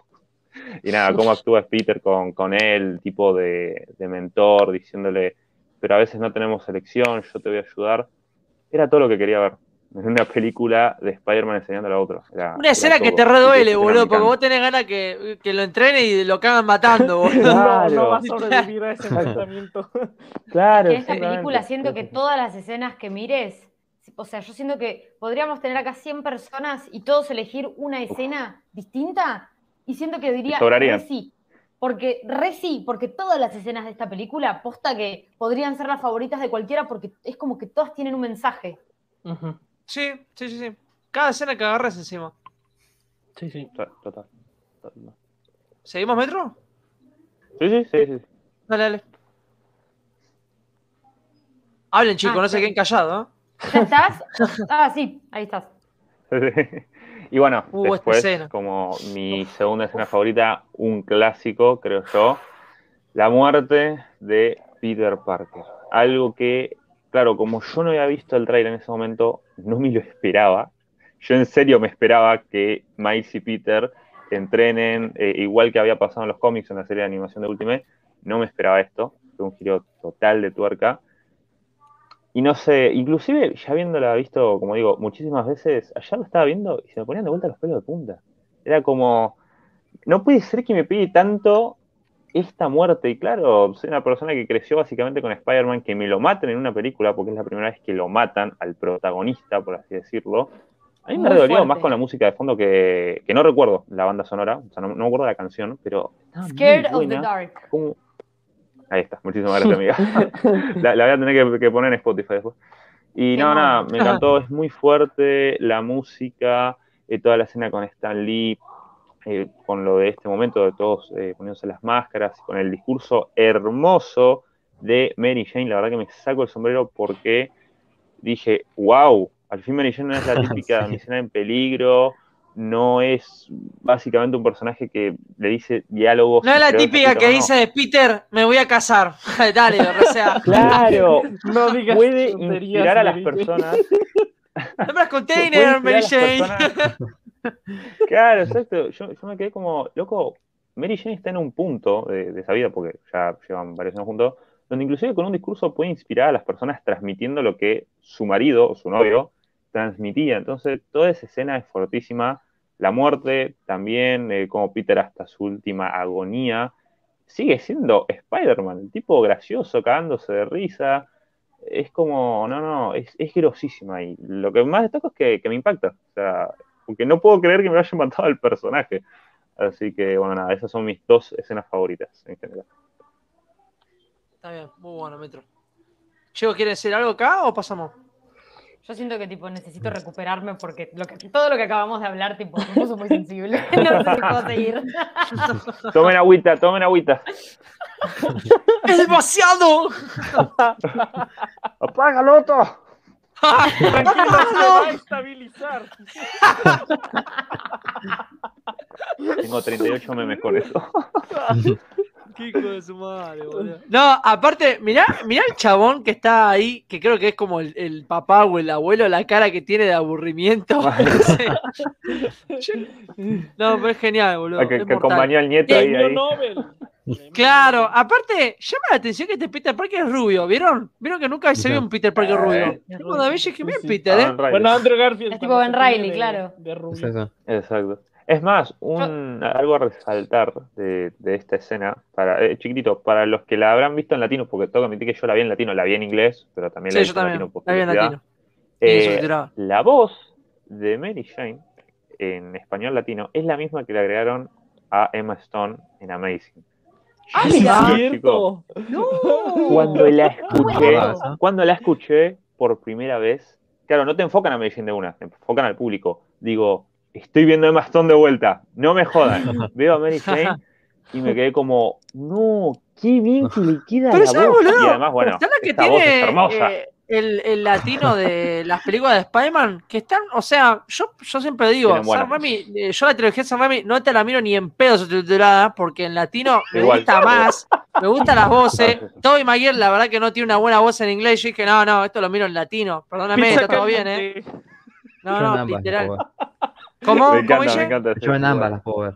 Creo que son las únicas películas que veo traducidas al español No. latino. Aparte, aparte Yo no puedo, las yo películas, no puedo. todas las películas, eh, todas las frases de, de Sam Raimi son memes. O sea, literalmente está pizza Sí. caliente y luego le robó al chico las pizzas.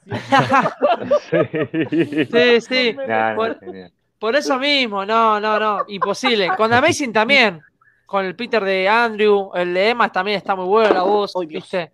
Es, No, es más, Mariana. Nunca yo- las vi en, nunca las vi en español. Yo las de Toby, Es más, por Mariana- supuesto que sí, me sé los diálogos en inglés y en español.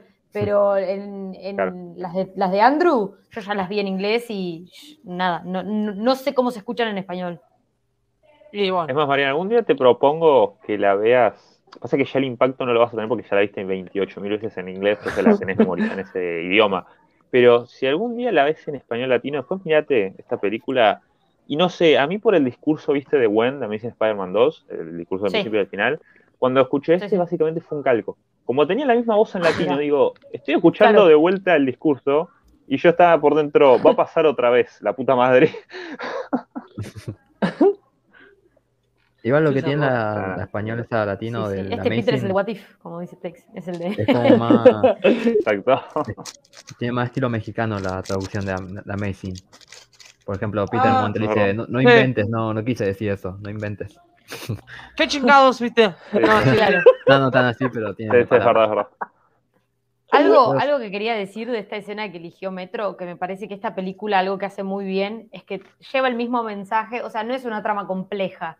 Tipo, más allá de que tengas el multiverso y un personaje y otro personaje y la muerte de uno y el otro que no sé qué, que es igual al otro, me parece que el mensaje es como muy sencillo y lo ejemplifican en esta escena con todas las personas que están con la máscara puesta. O sea, el mensaje de esta película es que todos pueden ser Spider-Man.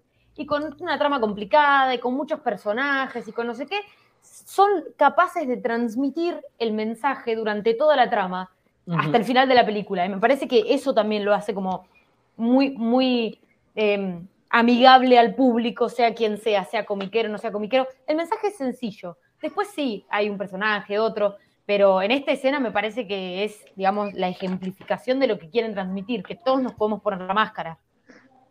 Sí, sí, sí, tal cual, Sí, tal cual. concuerdo con lo que dijo Mariana, completamente. Concuerdo Bueno, con el sí. extraño. Siguiente,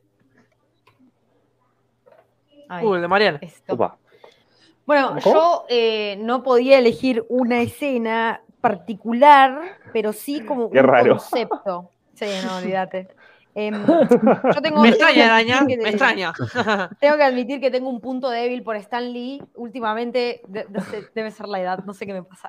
Pero veo a Stan Lee, tipo, me, me estoy reviendo también el juego de PC4, porque por supuesto no tengo PC4, entonces lo miro por YouTube.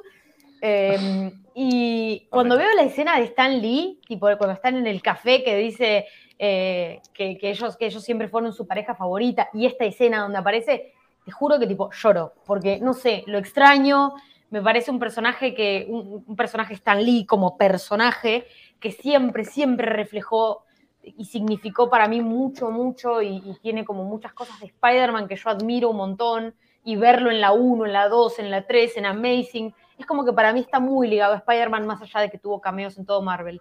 Y verlo acá, con ese discurso que dice que, siempre, siempre, siempre queda eventualmente, para mí es tipo, para mí este es uno de los mejores conceptos de la película, que a veces uno intenta, intenta, intenta, y hay días que le sale y hay días que no, pero eventualmente todos logramos ser Spider-Man, por un rato, por un día, por una vida, eh, siempre que lo intentemos, más allá de que fallemos, es como que siento que siempre se puede ser Spider-Man, y me, me encanta esta escena, más allá de que después tiene como un toque más cómico, donde dice que no hay devoluciones, creo que es una escena tipo súper profunda, y a mí cada vez que la veo me llega.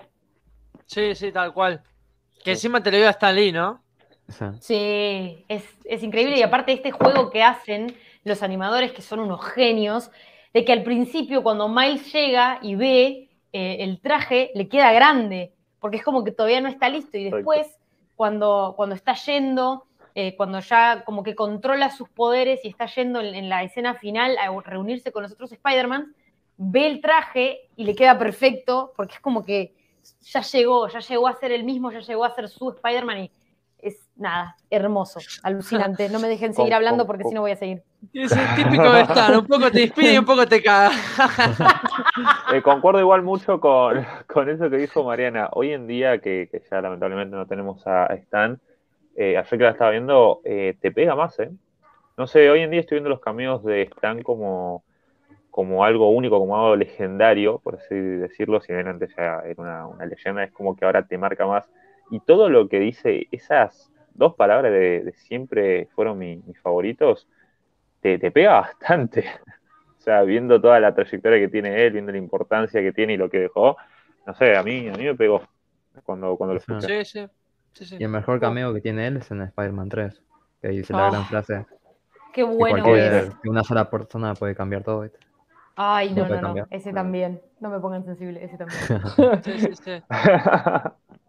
Bueno, justamente las mejores escenas las pega con Spider-Man, el Stanley, ¿viste? Dice Panflin, bueno, le mandamos Sí, saludito acá a Panflin que se acaba de ingresar. Dice, caí Ah, Pan. bastante tarde. Bueno, no pasa nada, Panflin, después los mirás diferidos si querés. La verdad, te perdiste una hora y 25 minutos full de, analizando la peli mal, ¿eh? Así que bueno, ahora estamos yendo por las partes Claro. favoritas.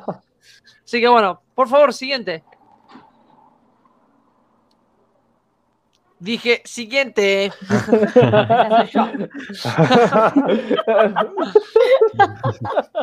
Esta producción, loco. Me tenés que subir el sueldo, Demian, así no puedo. de ¡Págame! ¡Oblígame! Che, como dice, ¿me Ya. podría aumentar más el sueldo? ah, ¿viste cómo hace? Así mal. Despedida, Mariana. Che, a- a- acá antes de que hable Mariana, ¿cómo ¿Puedo se nota? Ah, no, acá no Mariana. ¿Cómo, Metro? Perdón, perdón. No, no, no, no, no, no, no. Bueno, creo que, creo que voy yo con mis escen- escenas. Ya, ya por mi selección de escenas ya me dijeron edgy y emo. Directo. Claro. Porque elegí pura escena sad. Es una canción de Nirvana de fondo. Ah, claro. Ah, sí. Este, pues bueno, yo Nirvana, elegí pura, o Green Day. pura escena sad. Eh, bueno, la primera escena que elegí, que está aquí, que es la, la primera, es, este, pues sí, cuando muere Peter Parker de este universo, que para mí es el, sería como el universo Ultimate. Eh, bueno, primero voy a pasar contexto, ¿no? Este, lo primero que voy a decir es que eh, yo siempre, o cuando vi la película, que yo no la vi al momento, insisto, este, también empecé a ver muchas cosas, ¿no? Videos y teorías y todo eso. Eh, y veía una alegoría o metáfora hacia los Spider-Man y decía en cierto punto que el Spider-Man que muere, o sea, el, el de el Spider-Man rubio, es como el Spider-Man Andrew Garfield y el Spider-Man, eh, el que pues está panzoncito y bien triste, es el Spider-Man Tobey Maguire. Este, que hacían como alusión, ¿no? Porque aparte la diferencia de edad, uno está ya en sus 40, 30 Ah, y mira, otro está en si sus te pones a 20. pensar es verdad, ¿no? Como Sí, que sí. está esa pinta. Es que re, Sí, sí. re pega mal. Este, sí. Em, y, y pues eh, yo, yo veía que era como una alegoría, entonces eso me hizo encariñarme un poco más con los personajes y específicamente con Peter B. Parker, porque pues yo crecí con Tobey Maguire. Em, y Claro. pues cuando muere eh, Peter Parker, no me pega mucho, o sea, sí me pega, pero no tanto, este, porque, o sea, sabía que iba a haber otro, eh, otro Spider-Man. Aparte, en Marvel siempre reviven, igual en DC Comics siempre terminan reviviendo los personajes, porque pues son cómics. Este, eh, pero, pero El fuera tío de, Ben nunca revivió. de- ¿Quién? El tío Ben nunca revivió. Ah, bueno, sí, el tío Ben no. El tío Ben sí se quedó tieso. No juegues con eso, Dr. Kick. Eh, pero bueno, eh, sí, sí- carajo. sí me, sí me pegó cuando se murió Peter Parker. Aparte del mensaje que le da y que nunca pudo enseñarle a Miles verdaderamente este, hacer un Spider-Man. El que terminó haciendo eso fue Peter B. Parker. Este, pero eh, aparte siempre muestra heroísmo de su parte. Es cómico, o sea, sigue siendo Spider un Spider-Man cómico hasta su muerte. Este, cuando le quitan la máscara, me da mucha risa la parte que dice, ah, y eso no se hace. O sea, sí, eh, sigue con su Ajá, estilo mira, mira. cómico. Y ya después Kingpin le mete sal- santo golpe que le rompe, yo creo que más de varios huesos. El putazo místico. Este, sí, sí, exacto. De un solo golpe ahí quedó embarrado. Creo que, iba, creo que fue peor que la piña que le mete el hombre de arena en Spider-Man 3 a Toy, boludo. Es- Eso demuestra que los pelados tienen el poder del guion. Sí, boludo. Bendis, Entre otra vez eso y, Bendis. y, y Tore- Eh, pues lo- eso y Toretto con la ley de la calle. Sí, boludo. sí, eh, el- el- eh, y aparte pega un grito de guerra así el Wilson Fisk cuando lo, lo mata. Pero, pero se me hizo una escena que dije, la verdad, que, que sad, que triste, no me lo esperaba y fue, y, y- y fue emotivo, pero aparte de eso, eh, yo tengo que decir que esta película tiene un increíble soundtrack, este, desde Sunflower hasta esta canción que en realidad pega, como había dicho Metro, con la escena, pega perfectamente, entonces... Y de- eh, después de esto pones esa canción y pones lo que simboliza Spider-Man, el discurso, el mensaje de Stanley y, y creas una, una oda, como habían mencionado anteriormente, una oda al personaje, de lo que para nosotros representa el personaje a través de Miles y, y de toda la gente que está ahí. Después pongo la escena del Peter llorando, que en realidad es como la representación, es parte de lo mismo de, de la representación SAP, pero en realidad es todo lo que pasó. Cuando recuenta, cuando hace el recuento de hagamos esto una vez más. Mi nombre es Peter B. Parker y que dice todo. Este, pues eh, pone que se muere la tía Eve, eh, la tía May, la tía May, la tía May. Una nueva tía para que, se- que este, inclusión forzada. Por eso la de Este, ahora es mucho más joven. Sí. Claro, exacto. Tiene Eh, otras cualidades.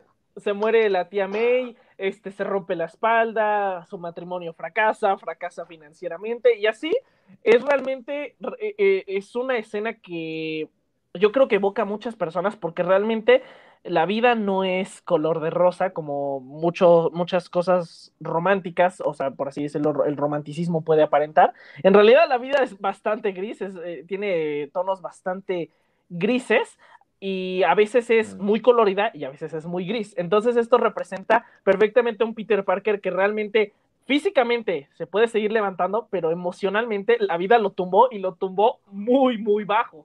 Entonces la vida de Peter Parker todavía no tiene sentido porque Peter Parker no tiene el valor de afrontar lo que viene para futuro o afrontar sus problemas emocionales durante la vida. Claro, Esto, totalmente. esto a su vez se ve reflejado en su camino. De hecho, la, la- la siguiente imagen la voy a dejar hasta el último porque es la que más me, me gusta. De hecho, yo lloro con esa escena. Este, pero voy a pasar antes a decir la de la tía May, que es parte de lo mismo. Que ese camino, esa representación, este, junto. Creo que también había mandado la de la de Mary Jane, pero bueno, entra en el mismo contexto. La de Mary Jane y la de la. La de Mary Jane y la de la tía May este, hacen hincapié en que Peter puede cerrar esos ciclos que dejó inconclusos, porque tal vez no se pudo despedir de la tía May y con esta escena que es súper fuerte, hasta creo que le cortan la música porque es una escena fuerte emocionalmente, donde Peter se vuelve a reencontrar con su, uno de sus seres queridos eh, que más, más lo ayu- ayudaron. Imagínense tener la oportunidad de regresar con uno de sus seres queridos. Eh, Peter la Sí, sí. tiene, ¿no? Eh, entonces, puede cerrar ese ciclo y con Mary Jane cierra en, en la cena de gala, tiene también ese cierre de ciclo porque le dice, le expresa indirectamente porque nunca se lo dije, dice tal cual, le dice todo lo que siente y así puede cerrar el ciclo y como recapacitar, ¿no? Y es aquí cuando llego a la escena final, esta, que está aquí don- con las flores, que es mi escena favorita y personalmente es una de las escenas que más me ha roto en el cine, o sea que yo lloro, porque mm, Peter B. Parker al final, cuando ya están, re- ya regresando a sus universos, Peter B. Parker se levanta por fin, empieza y decide mm, afrontar las consecuencias, ¿no? Volverlo a intentar, levantarse y, llega a la puerta de Mary Jane con flores para decirle que lo quiere volver a intentar, o sea, y que no espera defraudarla, porque realmente Peter se acobarda, y sí dicen la razón por la que se acobarda, ¿no? Porque creo que, creo que, si no mal recuerdo, Mary Jane quería tener hijos y Peter le tuvo miedo Quería a los tener hijos. hijos. O sea, o sea, Mm. Pe- Peter combate villanos, pero no pudo tener un hijo. Supongo que eso representa, tuvo miedo. No mames, Mary Jane, yo no quiero trabajar el doble. No manches, Mary y- Jane. igual al- admito, al- admito que la primera vez que había visto esa escena de, de que dice lo de los hijos, yo me quedé como, pero ¿por qué será, no? Porque no sé, por mi por lado el comiquero fruto, decía, Mal. A ver, no me quiero ir. puede no ser, por quiero un ir- lado, Esperá, yo no me quiero ir al mambo. No me Por quiero ir al mambo. no, no, yo no Pero iba a vos te decir vas eso igual, ¿eh? pero Pero puede no, no, ser no, no. Pero vos te fijás las viñetas de Peter Parker con Mary Jane y siempre están enfocándoles ellos dos en la cama y las cosas que se dicen entre ellos dos, boludo, espero que te pinte otra viñeta, no sé, ¿viste? Así que, Peter, dejate romper la bola y dice papá, boludo. Igual viste que después en la peli como que le dice a Miles, está, está hablando con Miles y está como esa cosa que hace Spider-Man que habla con él mismo y dice, ¿esto significa que quiero tener hijos? Tipo, una- Sí, como que en un momento como que se da cuenta y para mí en esta, en esta que él lo vuelve a intentar es como que te dan un poco a entender que quizás no es que ya está súper decidido que quiere tener hijos y que pero es como que el personaje un poco con, con Miles, porque Miles aprende de Peter, pero Peter aprende de Miles, y me parece que eso está algo también súper rico de esta peli. Te das cuenta que no es solamente la generación chica que aprende con la generación grande, sino que la grande también aprende mucho y resignifica mucho de su vida con la chica. Y como que Peter acá recapacita un montón y te dan a entender que, que quizás por lo menos ahora no está tan cerrado a la idea. Puede ser que no, pero, pero que con, con eso que aprendió de Miles se dio cuenta que no estaba tan negado y me parece que eso está buenísimo. Tal cual. Claro. Sí, sí, sí, sí, Sí, sí, sí, total. tal cual. Sí, sí, sí. ¿Seguimos? Y Sigamos, sigamos, sigamos. volvamos. Sí vas a decir algo más, Andy. Sí, estaba- estaba ¡Órale, güey, quiero hablar! Estaba recapacitando mis ideas y simplemente quería decir eso, que sí, que al final lo intenta y aprende. Yo creo que Peter vio en Miles también como la posibilidad de tener un hijo y ver que no es tan malo. Entonces eso Exacto. también lo hace, lo hace como cambiar de opinión, ¿no? Y se siente orgulloso de Miles. Entonces aprende ese sentimiento y es una evolución bastante increíble de este personaje. Ya, ahora sí, Sí, sí. finalicé. ya. Bien. Eh, antes que nada, quería dar un dato curioso, no tan curioso igual, pues ya lo saben eh, la gente, que mi apellido es Morales en la vida real, no, no es que me puse Morales por, por el personaje Miles. Alguno ¡Mentiroso! que, hay alguna piensa que puse Morales por eso, ¿viste? Pero, qué sé yo, no, es el apellido real, así que ya tenemos esa conexión con el personaje. Y bueno, Bien. más que nada ahora van a preguntar por qué elegí estos momentos, que no son, no es una escena como tal, sino está eh, diferenciada, está repartida en varios momentos que va apareciendo en los cómics esto. Sí. Son como cameos. Ujú. Eh, bueno, elegí más que nada porque ya sabía que iban a elegir ustedes otras escenas y no quería repetirme. Y dije, bueno, voy a elegir esto porque esto eh, son los cómics, son los cameos, y si sin los cómics no tendríamos la película, no tendríamos nada de nada. Y lo que tienen justamente estos cómics, la mayoría que hacen cameos son los primeros, lo de Amazing Spider-Man de Stan Lee y Steve Ditko. Como pueden ver, está la portada Amazing Fantasy 15. Sí, sí, sí. Tenemos el dibujo de Peter, de Peter de esa época también, de Steve Ditko, que era super nerd ahí con el chalequito y los lentes. Tenemos ahí el cómic de Duende Verde cuando ataca, número 32 creo que era, 33 por ahí. Cuando se lo lleva en la nave, le revela la identidad. Eh, sí, ahí nunca me acuerdo el número. Sí, está por ahí. Bueno, el de Wither y todo eso. Y bueno, más que nada eso, porque además de que justamente hacen honor a los cómics, esta película hace honor en sí en toda la animación, ya que tiene la, Sí. ¿cómo se dice? El estilo de Jack Kirby. La viñeta, sí. Los Sí, cuadros, las viñetas, los cuadros de texto. Sí, justamente eso. Y Jack Kirby están. Lo que sean las portadas que hacen cameo acá están inspiradas en él, aparte de las originales. Claro. Y toda la sí. película está así armada. Así que es como el mejor momento de la película son estos cameos. Ya que Sí. sin eso sea, no Es como película. vos decís, Guille, eh, la película está buenísima porque vieron que mucha gente pasa que ve películas de superhéroes, habla de superhéroes, pero por las películas. Nunca Sí. van a la fuente original Claro, por los cómics, ¿no? Exacto. Por eso. Claro. Acá la película te está todo. Fíjate que la película es un cómic hecho en vida. Porque, Sí. ¿qué dice? No se dice, en otro momento, en otro lugar, pum, te pone el cuadro testi- el texto, te salta otra viñeta, ¿viste? Te hace la referencia a los cómics. te- Está, la película está todo el tiempo diciendo, che, esto viene de los cómics, hermano. Y si te gustó mucho la película, cuando... sí, No, no, inclusive que cuando a Miles lo pica, ahí la película pasa Sí. a ser más cómic que en el inicio. Porque ahí dice, Sí. en un momento Miles estaba a la tarde en tal lugar y te ponen las viñetas de los pensamientos sí. y es como la película se vuelve un cómic. En Sí. cierto tal punto. cual, tal cual. A mí me encanta eso de la película. Es muy cómic, es muy cómic. Mm, Eh, el, que es comiquero lo va a disfrutar. Y como vos dijiste, Mariana, de que muchos se hicieron fanáticos de Spider-Man por esta película y que se volcaban con los cómics, entonces me parece que la película pegó un buen resultado, ¿no? Totalmente. Sí, sí, Ah, sí. Así que bueno, sigamos entonces, chicos. Algo que quería decir Sí. antes de pasar es que me acordé de esto, porque cuando estábamos hablando de Stan Lee me acordé que es algo, una noticia que a mí me, me impactó mucho, eh, que el, manager de, Roy Thomas, que fue compañero de Stan Lee por un montón de tiempo, fue redactor en jefe de Marvel, después de que Stan Lee dejó, dejó el puesto, eh, muy, muy amigo de Stan Lee y muy involucrado con Spider-Man, eh, se dice, o sea, dijo el manager de, de Roy Thomas en una, en una entrevista, que dos días antes de que Stan Lee se muera, fue Roy Thomas a la casa y, que estuvieron charlando por como 30 minutos porque Stan estaba como bastante animado y bastante lúcido y podía charlar. Y que dice que, que Roy Thomas, tipo, cuando, cuando salió, salió muy, muy emocionado y que el manager le dijo, tipo, contame qué te dijo. Y que dice que lo que Roy le contó es que cuando se estaban despidiendo, eh, Stan Lee le, le dio un abrazo y le dijo que Dios te bendiga y por favor cuida a mi nene, refiriéndose a Spider-Man. Así que nada, Uh. eso, eh, Stan Lee es, es todo y, y Spider-Man, re No, y me bajonazo, pegó. chicos, perdón. Hoy no duermo. Hoy no duermo. Perdón. Familia, hoy se Hoy es un buen día para llorar. Pero posta que. Voy a leer la última que cacería de Craven con lluvia. Es, es algo, es algo muy, es algo muy lindo y para, para Stan Lee, Spider-Man era todo. Eh, era, era literalmente su hijo. Así que nada, eh, es, es- es una gran persona y, y ojalá que donde quiera que esté siga disfrutando de todo lo lindo que le está pasando Sí. a, Spider-Man, tanto en los cómics como, como, en la peli- como en las películas.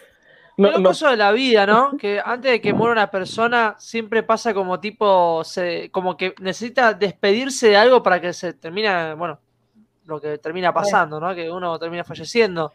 Eh, es como que, no sé, es como que hay algo que nos retiene. Yo sé, o sea, yo pienso sí, que siempre algo a nosotros nos pasa que algo estamos reteniendo, lo estamos esperando, y bueno, en el momento cuando nos- ya sabemos que es así, eh, nos Sí. despedimos, ¿no? Eh, es muy loco lo de Stanley. Es muy loco. Con, con- con Sí. esto, con esto yo creo que Mariana pudo- provocó o pudo provocar el suicidio masivo de muchos fans de. No, ojalá que no. Ojalá no que no, porque no promovemos el suicidio. Yo lo único que pido es, Stan, ponete contento porque le está yendo muy bien a tu muchacho, pero no Sí, mires yo creo que sí. Por Yo- favor. Mira, la ventaja que tenés con las películas de live fashion y las animadas es que las animadas vos podés meter a Stanley. Lo podés meter tranquilamente. Sí, sí, sí, Obvio. Eh, está bueno. Aunque la voz no es lo mismo, pero. No, ¿qué se va a hacer? Igual, lástima que no esté Way Home. Porque vos imaginate que Way Home el chabón vea que están los tres Oh, sobre araña, todos juntos, boludo. Decir la puta madre, pero bueno, pasa esta cosa. Es que boludo, ese sería creo- el gran sueño para él, seguro. ¿Qué dice Francisco? Che, pongan foto de Mariana, así la conocemos los que somos nuevos. Eh, Francisco, Mariana tiene su foto de perfil y si no muestra la cara es tema de ella personalmente. O sea, nada, nada más confirmo eso. Mariana, ¿querés decir algo al respecto? o- Eh, yo lo, lo- lo- lo suelo comentar a veces en redes, a veces en videos, pero yo por un tema laboral no puedo mostrar el rostro, así que nada, nos seguimos. No vende drogas, conociendo chicos, tranquilos, tranquilos, no vende drogas. No. Es todo legal, por ahora. No, no, no, ya avisamos, ya lo avisamos. Era bueno. Hoy se duerme llorando gracias a esas anécdotas. Hoy, hoy- hoy vamos a estar fuertes, ¿eh? Del- desde el Valhalla estante sonríe. Se vaya. Creo que Dale. comenzó a llover. Eh, no sé si Guille tiene algo más que decir o si ya Eh, pasamos a Demian. No, es, Eh. o sea, aparte de esto, de como te digo, la, los, los cameos de los cómics, no gracias a esto que aparece en la película, mucha gente joven más que nada va a querer leer los cómics. Porque dicen, che, y esta, esta cosa, estos papeles que están apareciendo acá, que se Ja, parecen a los ¿eh, ¿Esto qué? ¿Esto se come? Sí, sí, porque así uno, así uno cuando se lo come, tipo, ves en la película y decís, tengo ganas de saber qué, qué está leyendo ahí también, porque se parecen mucho. Sí, sí, y sí, sí. ya de por sí la animación de la película ayuda un montón y eso atrae mu- mucho al eh, lectores, ¿no? Y eso Sí, está sí, genial, es más importante. A mí me parece perfecto. Está muy bueno. Yo te digo, cuando terminé de ver la peli, no me mira, no lo voy a negar. Fui al celular, página Omnipress. Quiero, a ver, vamos a buscar los cómics de Spider-Man, ¿viste? Porque ya tenía ganas de comprarme uno. y se me la pila para leer. No, no, una cosa. Pero bueno, ¿qué se hacer? Sigamos, chicos, por favor. Sí. Bueno, llegamos a mi parte. Mi parte favorita son justamente como.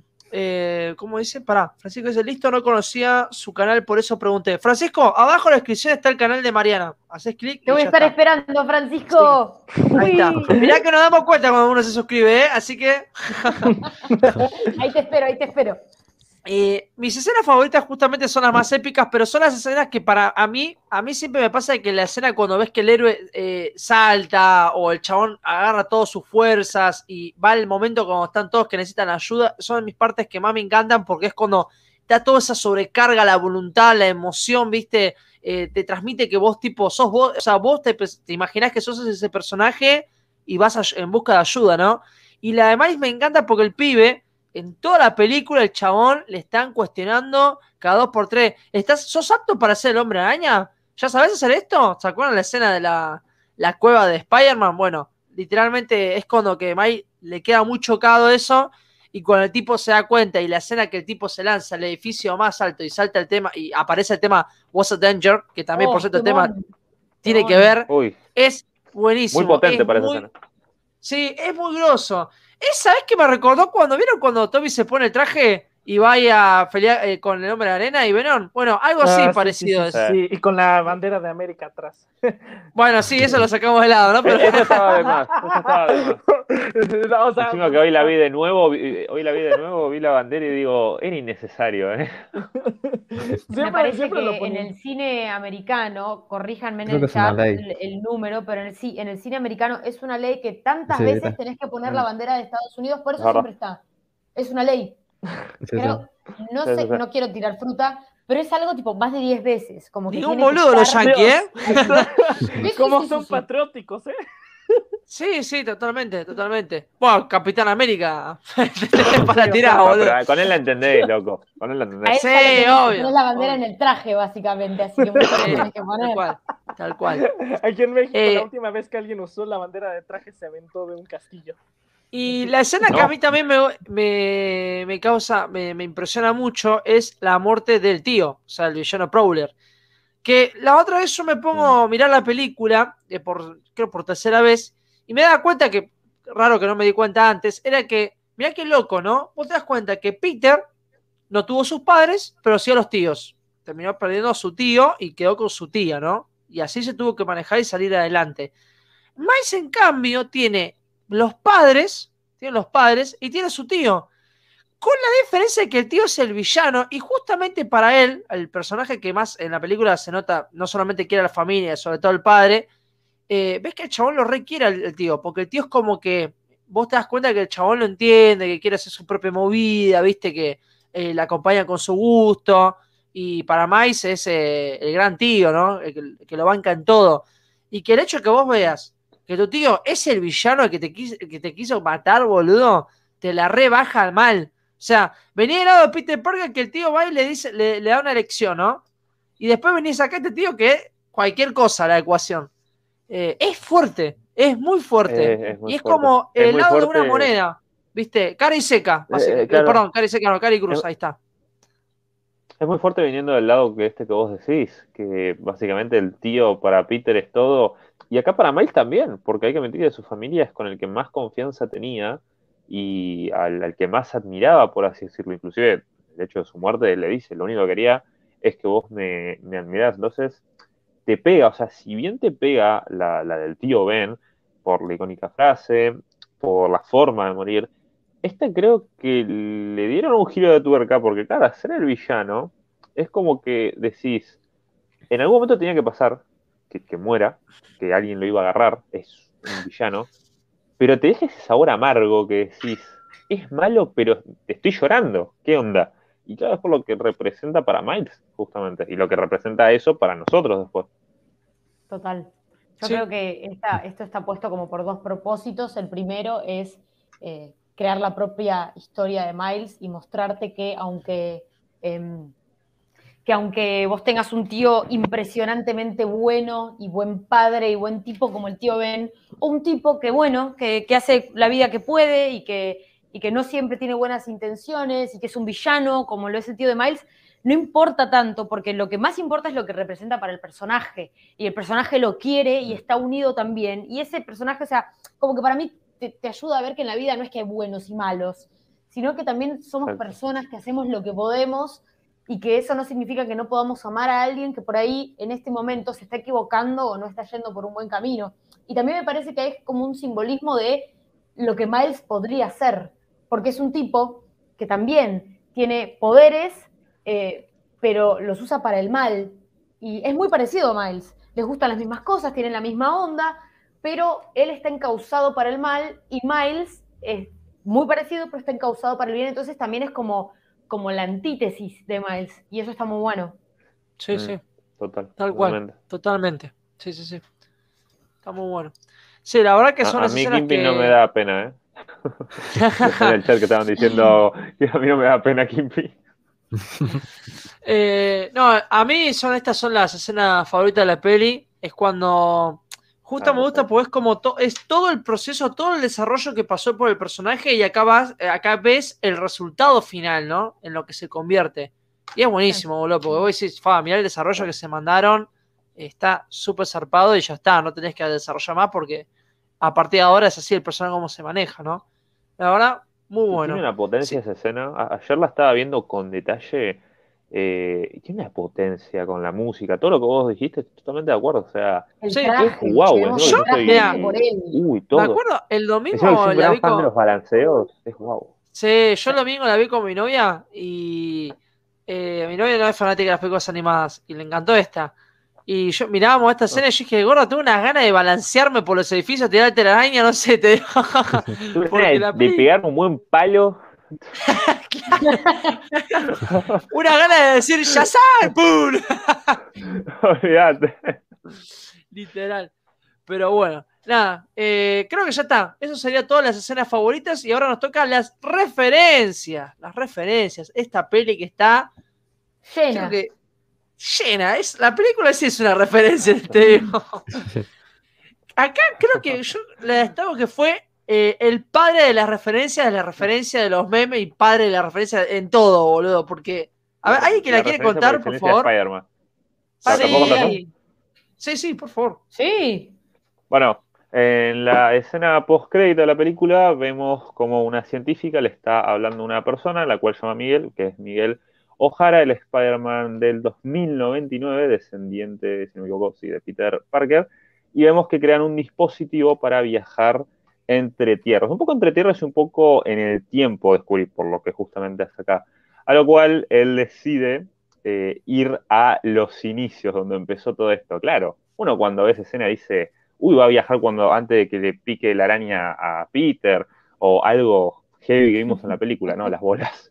Viaja a los 70, al momento de la serie de Spider-Man en individual, eh, con el icónico meme de los dos Spider-Man chocándose y bueno, hacen un chiste con el tema de, del niño.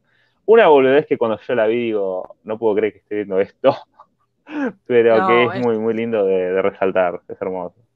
Pero, boludo, eh, cuando hicieron esta escena, cuando la recrearon, fue como tipo, lo- los creadores dijeron, che, nosotros también vemos los memes, ¿eh? que hacen ustedes. Ay, Y total. fue genial, boludo. Yo te digo una cosa. cuenta que no se esto- guardaron nada, que dijeron, vamos No. por todo. Sí, olvídate, a tirar la casa por la ventana. Y encima, Sí. yo te digo, en No Way Home tienen que hacer esta escena, ¿eh? La Sí, tienen que hacer obvio. porque si no la haces unos boludos. Uy, en live action, boludo, hacer ese. Eso es fanservice, pero el bueno, ¿viste? Sí. No, literalmente. Muy copado. La verdad, muy buena escena. Así que, bueno, ¿alguien más quiere refer- algo más de esta referencia o pasamos a la otra? Ah, pasá. Pasamos. Uy, Bueno, sí. acá en sí, todos los Spider-Man que aparecen son referencias. Tenemos a. Spider-Man Noir del cómic, Mm. Spider-Man es, cu- es curioso porque es nueva, es muy nueva Spider-Man. Hace unos últimos años fue agregada Mm. ella. Sí, Fue pero creada. adquirió una, gran popularidad, no sé por qué. Bueno, ¿Puede ser animada. 2015 que fue agregada o un poquito más atrás? Mm, me parece que fue por esa 2016. época. Sí, y creo que fue también con la popularidad de Emma Stone. Este, No. Ah, que ajá. fue lo que impulsó. Sí. Claro. Bueno, a, a mí acá que con agregado al The 2029 me encantó. El cómic sí, original sí, sí. Creo que- Eh, bueno, Spider-Verse y luego- 2014, entonces. claro. Luego tenemos el Claro, Spider-Man sí, sí, sí. eh, cerdito, muy icónico Sí, de los cómics. Spider-Man. Y después tenemos el Spider-Man 2029. Que este Spider-Man, Que- el día que Sony se le acaben las ideas o algo, tienen que hacer un Spider-Man del futuro. Literal. un Ah, Spider-Man Blade Runner, Sí. este reba. Yo creo que ahora en, en Oscar la Isaac, segunda por película favor. Into the Spider-Verse va a tener mucho más protagonismo y, un- y un papel mucho más importante, Miguel Ojara. Sí, y no olvidemos que también que van a traer el de Spider-Man de la serie de los favoritos. 90. Eh, se había confirmado Eh, eso. sea, Así que a full, a full. Bueno, pasemos a la otra. Vamos a la siguiente. Uh, acá tenemos referencias al mundo de Sam Raimi. Impresionantes. Andy grita. Sí. Sí, sí, sí. Y este sí. tren ya está referenciado en, en lo nuevo que vimos también, así que esta escena del tren es todo, está en todos lados. Sí. ¿Se acuerdan cuando fue el, El tren del del multiverso. Homecoming? Cuando veías a- al Spider de Tom Sí. Holland uniendo a las dos partes, vos dijiste esto, Sí, re sí, sí. Spider-Man 2, ¿viste? Que al final vino Olvidar. Iron Man y recagó la esencia, pero bueno. Sí, estaba muy buena. Bueno, pero la. Homecoming también tiene referencias al mundo de Andrew cuando, cuando Peter está en- eh, como interrogando al tío de Miles, justamente, sea, y está en el auto y le- Ah. y, lo deja, lo deja eh, pegado en el auto con su telaraña. Y el tipo le dice, che, ¿qué haces? Venía a buscarme, no sé qué. Y él le dice, no, no, no, en dos horas se disuelve porque igual sos un Sí. criminal. Y le dice, chau, es señor buenísimo. criminal, que es una frase que usa el Spider-Man de Andrew Garfield también. No es casual, no es casual, es referencia. Sí. En la 1, ¿no? Las casualidades no la existen. Mariana. Sí, en la dos, en creo que a- al Rino, ¿no? Eh, En la 1, sí. Sí, No, cuando está buscando acuerdo. asesino del tío. Pero... Eh, no, es en la 1, en el auto, donde sí, donde Spider-Man Sí, está en el, en el asiento de atrás.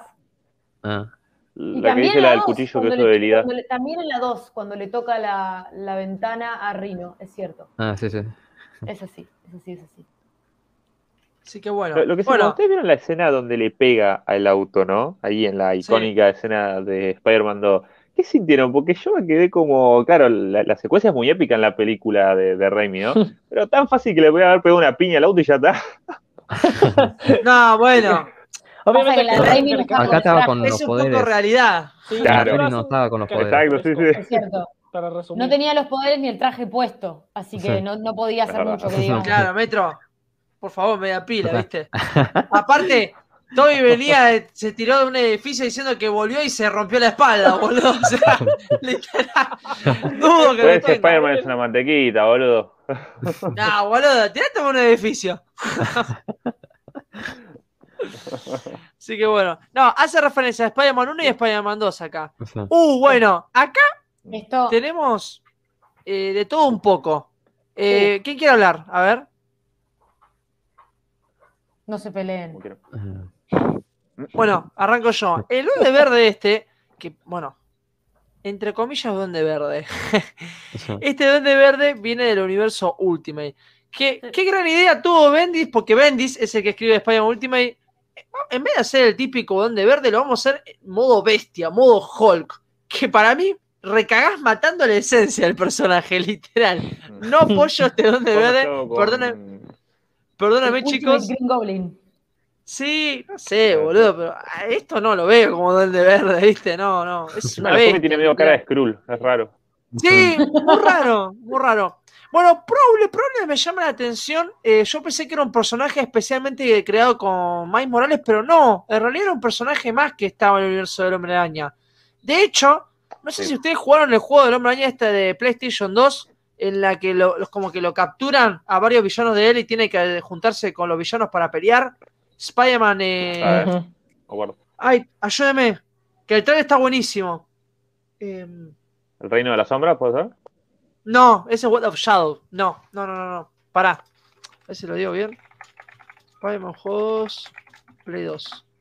Pará, te lo quiero decir bien. No quiero decir. Shattered. Dimensions. No. Spider-Man, Friend or Foe. Ahí está. Ah, Ah. Friend or Foe. Ese. Juegazo. No, entonces no lo juego. Juegazo. Play 2. Eh, en ese tráiler está Ya mismo lo voy a ir a comprar. Iba y No, lo compraba. Posta que es un juegazo. No lo pude terminar, boludo. Pero en cooperativo es buenísimo. Literal. Que inclusive Prowler aparece muy desapercibidamente, porque yo cuando le vi en esta película dije, ah, es el mismo flaco que está en tal capítulo.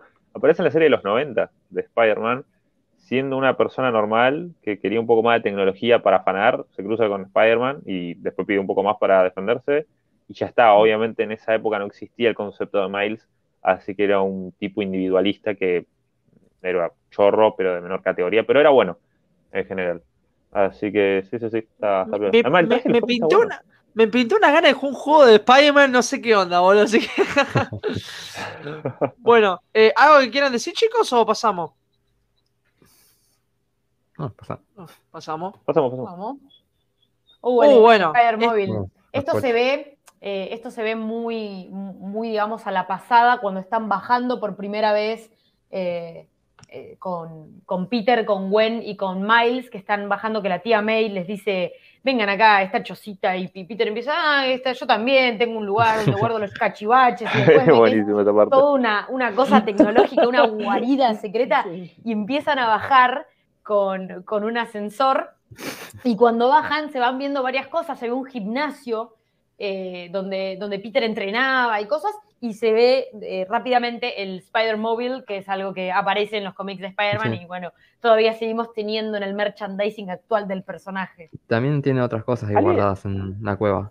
Tiene Sí. una patineta, tiene una figura de acción, tiene una moto, una Spider moto. Este, estaba justo atrás del coche, al lado. Y ¿Alguien no sé qué más. por qué usa eso en los cómics? Eh, la- el, cuad, el cuadri. O yo no sé. Porque son ¿Alguien sabe por qué cómics, son mercancía. Metro. Son eh, son Porque No, no, pero hay, piso. hay- no, no es importante, es tipo Merchandising. una cosa que se creó Sí. en los 60. Ah, ok. No, pasó que, digamos, Spider-Man dijeron, che, Spider-Man podría tener un coche, ¿no? Sí, claro que no. O sea, eh, obviamente, claro que sí, digo. Eh, entonces, eh, bueno, pasó esto. Yo me acuerdo de chico que llegué a tener eh, de la marca Hot, eh, Hot Wheels, ¿viste? Hot Wheels. Eh, el- eh, tuve el cochecito de Spider-Man, no era este, era un poco más moderno. Eh, pero lo he visto. Juguetes grandes, todo. Yo Es para que Yo he hacer juguetes. un. Spider-Man con una moto. Iba- se rompió igual, se salió de la moto, pero ahí estaba. Accidente automovilístico de tercer la de Este. Spider-Man ahí. Este, este primero es el que crea con la antorcha humana y es el que después retoma Dan Slott, que hacen como un nuevo Spider-Móvil en la serie más moderna. Pero es algo que no duró tanto tiempo, o sea, No. fue como medio descartado. A la verga con las, las redes, vamos en coche. La patín viejo. Batman, ¿quién te redes. conoce? Bueno, yo, yo me acuerdo que tuve el Quatri este versión, versión chinoca y después lo conseguí, que no lo tengo acá, está guardado, el original de la empresa Marvel Toys, que como detalle muy curioso para los coleccionistas, como claro, en la serie de los 90 el único que usaba chips era Wolverine, con el chip típico de los X-Men. ¿Qué hicieron la empresa de juguetes? Como dijeron, ya sacamos un chip, vamos a repintar el mismo de Wolverine de Spider-Man, y ya está. Hicieron eso. Sí. Es lo mismo, No, tiene el mismo ¿Sabes mecanismo. qué también fue? Fue como un palazo también para Batman. Porque Batman tenía de todo tipo de obvio. coche. Y dijeron, bueno, Spider-Man también lo tiene.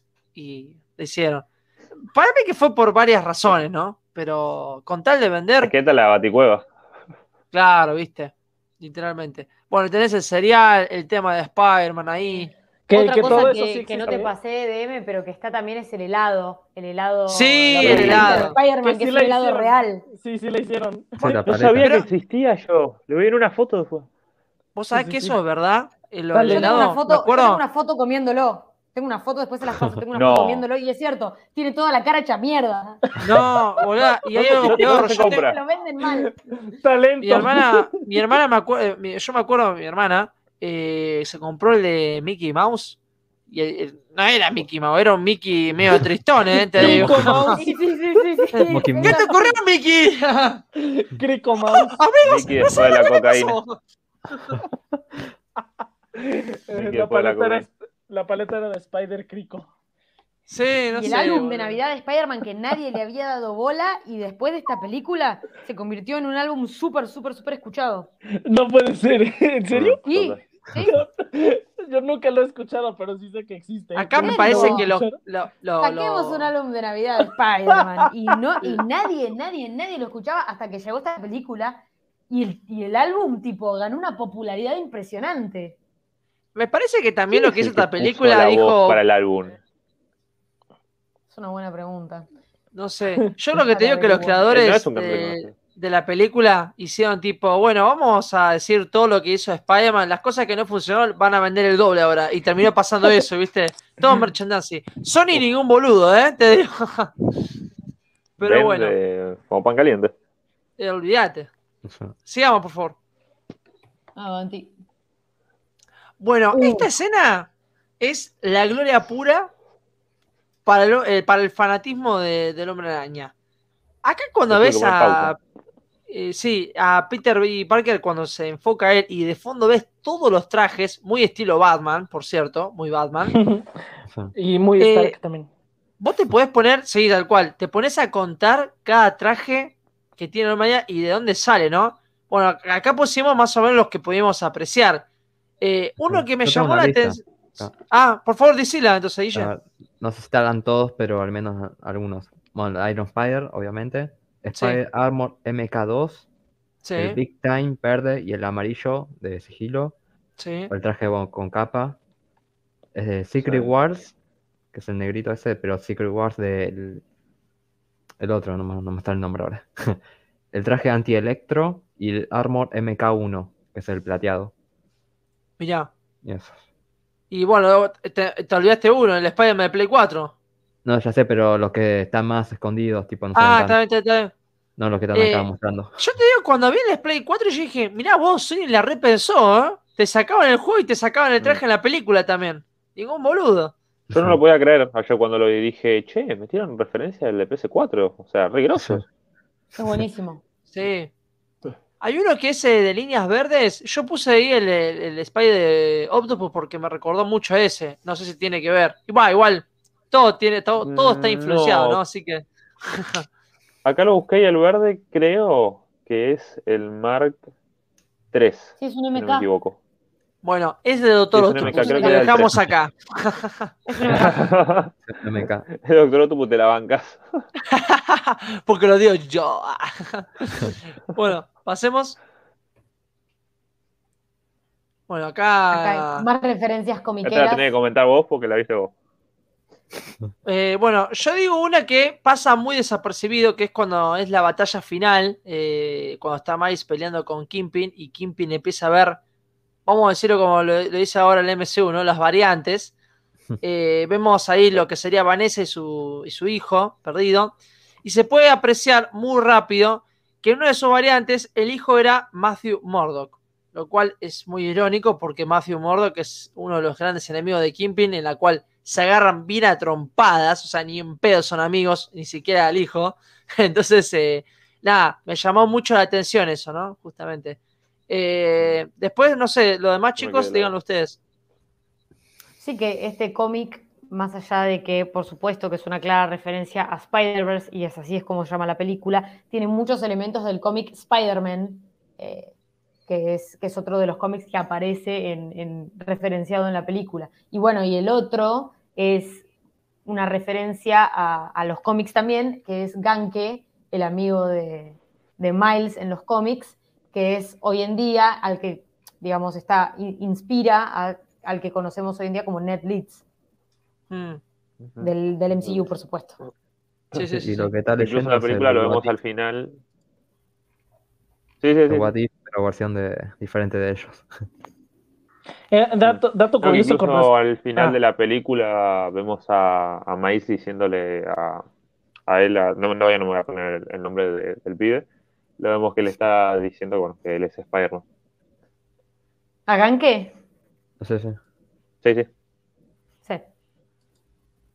Una locura. Decí, decí, Sí, Andy, sí. vos ibas a decir algo. Ah, sí, eh, yo iba a decir que eh, como dato curioso, yo estaba leyendo sobre Richard, eh, bueno, sí, Richard Wilson y Vanessa Fisk. Eso es súper interesante lo de que en esta dimensión Matt Murdock sea hijo de Wilson Fisk. Este, porque curiosamente en los cómics también Richard Fisk se vuelve como una especie de antihéroe y, y enemigo de su padre para desmontar su imperio criminal. Entonces, como que sí le, sí. Le da al personaje como. Porque, porque también. Ah, mira, en la guerra de mafias. Es en la guerra de mafias, en la etapa del el Hobgoblin con Spider-Man, en toda, eh, cuando se uh. desenmascara Ned Leeds y demás. En, toda en la guerra de mafias está Richard Fisk como enemigo del padre de, Wilson Fisk. Entonces, esto me parece interesante como esa dualidad de Matt Murdock, que se vuelve a Daredevil también en esta dimensión, por ejemplo, y se vuelve enemigo de su padre, también como lo hizo Richard Fisk en, los cómics. En los cómics, sí. Sí. ¡Qué locura! Es así. Muy bueno, muy bueno eso, ¿eh? Bueno, ¿pasamos al otro? Vamos. Bueno, vamos con los cómics, que ya es la última tanda del programa. La película, para el lector comiquero, y esto me parece que no se puede dudar, es que al principio la película arranca con lo que es el cómic Ultimate, la muerte de Spider-Man, que bueno, ya que estamos acá, acá en Argentina lo editó Omnispress, así que eh, nada, aprovecho ¿no? que debe estar en alguna librería, comiquería, y eh, además adaptan lo que sería el primer volumen, digo primer volumen porque el primer volumen de Spider-Man Morales te explica más o menos el origen, de dónde viene y cómo es la familia de él, ¿no? Entonces, estos dos primeros van de cabeza, literalmente de cabeza. Ambos los escribe Brian Malkevendis, también que está a cargo de la película. Eh, bueno, nada, estos dos cómics están. ¿Algo que quieran comentar, chicos, de esto? Sí, OVNI hizo dos ediciones de La muerte de Spider-Man, una que es un tomo recopilatorio que tiene los dos volúmenes, que en un principio lo editó como volumen 1 y volumen 2. Sí. Y después editaron un tomo integral con toda la muerte de Spider-Man y que la primera aparición de Miles es en el Ultimate Fallout, que está dentro de la muerte de Spider-Man, pero que después en su primer volumen, el que puso acá Demian, se retoma y expande el origen de Miles Morales, que es súper interesante. Y algo que no agregamos es que, por supuesto, también está el cómic de Spider-Wen como inspiración para el personaje de Spider-Wen. Yo me pongo en pantalla grande para que la gente vea. Este es el primer volumen. Eh, creo que son cinco volúmenes, la, toda la serie de Brian Michael Bendis, así que aprovechen, cómprenla porque está muy buena, está muy buena, gente. Yo se la recomiendo demasiado. Está bastante linda la edición. Y este sería el primer volumen, así que aprovechen. A mí me falta la de la muerte de Spider-Man, pero bueno, ya lo voy a conseguir. Pero estos dos cómics agarra fuertemente lo que sería el principio de la peli. Eh, chicos, ¿algo que quieran decir algo o pasamos a la otra? No, no, que yo básicamente cortito que estos dos los tenés que leer de, la mano, básicamente, porque nada, el que continúa de Miles es básicamente el sucesor de, Peter como el nuevo hombre Además de que está, está muy bueno, soy disfrutar. Yo el de Miles no lo leí, tuve la suerte. El otro de la muerte me lo leí en digital y la verdad que es muy entretenido. El de la muerte, muy similar a Superman, la muerte de Superman en algunos aspectos. Así que nada, lo recomiendo muchísimo para los fans. Acá te dice, en la escena que Miles llama al padre, tiene el cel como contactos a Bendis y a Pichelli, guiño guiño. Ah, mira mm. cómo no es, ¿ah? Sí. Estamos copados. Y a Ditko, Sí, Ditko y McFarlane. Sí. Ay, pero no lo habré puesto. Me habré colgado, perdón. Pasa, pasa. Decí, decí, Guille, que yo te interrumpí antes. No, no, es que sí, lo contacta Ditko y, y Cosa, McFarlane también. Mm. Qué locura. Y bueno, los siguientes dos cómics sería Ultimate Spider-Man Poder y Responsabilidad, también de Brian Marquez Esto lo agarré más que nada porque, bueno, eh, suponiendo yo, y me queda, bueno, queda bastante claro, ¿no? Eh, donde arranca la película es el universo Ultimate. ¿Por qué? Porque primero que nada se murió el Peter Parker de ese universo y el Duende Verde es de ese universo, que es así la bestia. Esto lo ven en el primer arco de Ultimate Spider-Man Poder y Responsabilidad, que lo pueden encontrar acá en Argentina en el tomo de Salvat. Creo que es el número, no me acuerdo el número ahora, pero eh, nada, lo pueden conseguir. Y luego también agarra un poco de lo que es Spider-Man. Este no lo leí, pero también está escrito por Brian Merkel Bendis y también fue editado por Omnipress. ¿Alguien que lo leyó este cómic para que puedan hablar un poco, gente? ¿Algunos chicos o soy la única que ¿Vos, lo, lo leíste? Sí, yo, leí, yo leí Spider-Man, yo leí Spider-Man y, eh, y Spider-Man 2, que fue una continuación bastante fallida. Encima apareció, Spider-Man 2 apareció como varios años después y era un, cómic muy esperado. porque se iba a tratar sobre la variante de Miles en el universo de Amazing. Entonces todo el mundo estaba como tipo wow y al final fue una, fue una gran decepción. Pero básicamente en Spider-Man, que es un cómic que les recomiendo mucho, mucho, mucho, es el crossover dimensional entre Peter y, y Miles Morales. Y es muy interesante cómo está planteado, porque como les había dicho, es sencillo, eh, no, no, es nada muy, muy complejo, y para mí tiene muchas cosas de la película. Eh, y, Sí. y nada, y, y ves como una relación similar a la de Peter B con, con Miles en la peli, ¿no? Esto de, de ser el mentor y esto de cómo Miles también se va, se va descubriendo como Spider-Man. Eh, así que es un cómic que está buenísimo. La verdad es que no les quiero spoilear mucho porque para mí vale la pena. Es de esos cómics que decís, ¿vale la pena leerlo? Reci. Así que se les súper recomiendo Spider-Man. Sí, yo. Spider-Man lo ando Mal. buscando. Sí, sí, sí, sí, yo lo ando buscando justamente, Metro, porque me, me llama mucho la atención. Todos estos cómics están guionizados por Brian McEvendis, creador de Miles Morales, así que no puede fallar, chicos. Se van a enganchar se- eh, seguramente. Y eh, tres cómics fueron editados por Omni y el de Poder Responsabilidad fue por Salvat, que lo pueden fácilmente conseguir. Así La que- muerte de sí. Spider-Man también está en Salvat. Ese lo tengo Ah, yo. es verdad, también está en Salvat. Yo así diría más que nada que vayan por Omnipress, pues ahí es más fácil de encontrar. Sí, más probable. Y si no, Eh, si son como yo, consíganse la de Cono. Sur, que es inconseguible, pero bueno, hay que tener fe. Está bien, un salto de fe. Eh, así que, gente, posta, literalmente, si Algo, vieron la película. algo más que Sí. quería decir de, de este cómic de Spider-Man es que la premisa, que, que- que es tipo súper interesante, es esto, que uno conoce a Miles cuando Peter se muere y en ningún momento ellas dos se cruzan. Y acá es como que es la vez en la que no solamente Miles tiene la chance de pelear junto a Peter, sino que Peter entra a un mundo en donde él murió. No lo puede creer. El tipo tiene que desayunarse que murió y encima que hay otra persona que tomó su manto. Entonces, Sí. eso está súper bien tratado. Y con esa premisa les digo, Por vayan a leer Spider-Man, porque es buenísima. Sí. Por, No, cierto, eh, gracias por decir eso. Gracias por decir eso porque me hiciste acordar que también otra cosa que puedo recomendar es que en, en la segunda temporada de Ultimate Spider-Man, la que daba Disney Exil, hay un capítulo de todo lo que vendría a ser Red Araña que, vamos a decir, homenajeó un poco y adaptó esta historia en un capítulo de 20 minutos. Es exactamente lo mismo que acaba de decir Mariana. Pueden verlo y después leer el cómic o viceversa. Eh, pero nada, está, está bastante entretenido y va de la mano con todo lo que estamos Miren, hablando. acá me estoy fijando y en la página de Omnispress, Editorial Argentina, sigue estando en stock. El 1 y el 2, chicos. Yo ya me la encargo enseguida. Literalmente, Sí. me lo voy a encargar. Sigue posta. Totalmente, total, Posta. totalmente. Y lo bueno de esta historia, que a mucha gente le molestó, es que quizás en Spider-Man no hay como, a ver, sí se enfrentan amenazas y a villanos, pero en realidad la historia se trata sobre Peter y Miles. Y sobre este Sí. descubrimiento y esta cosa de vos sos mi reemplazo y vos sos mi mentor, pero este es mi mundo porque es Peter quien va al universo Ultimate. Eh, entonces él se da cuenta que, y, y bueno, y, y se encuentra con la tía May y con Gwen y con, y, y no, es, es buenísimo, es buenísimo. Sí, Tienen que leer, es buenísimo. ¿Vos, eh, vos, Guille, querés agregar algo? Eh, no, ya dijeron todo, así que sí, totalmente pero- recomendable que, que compren todo y lo lean, pues son muy buenos. Y y eso. Bueno.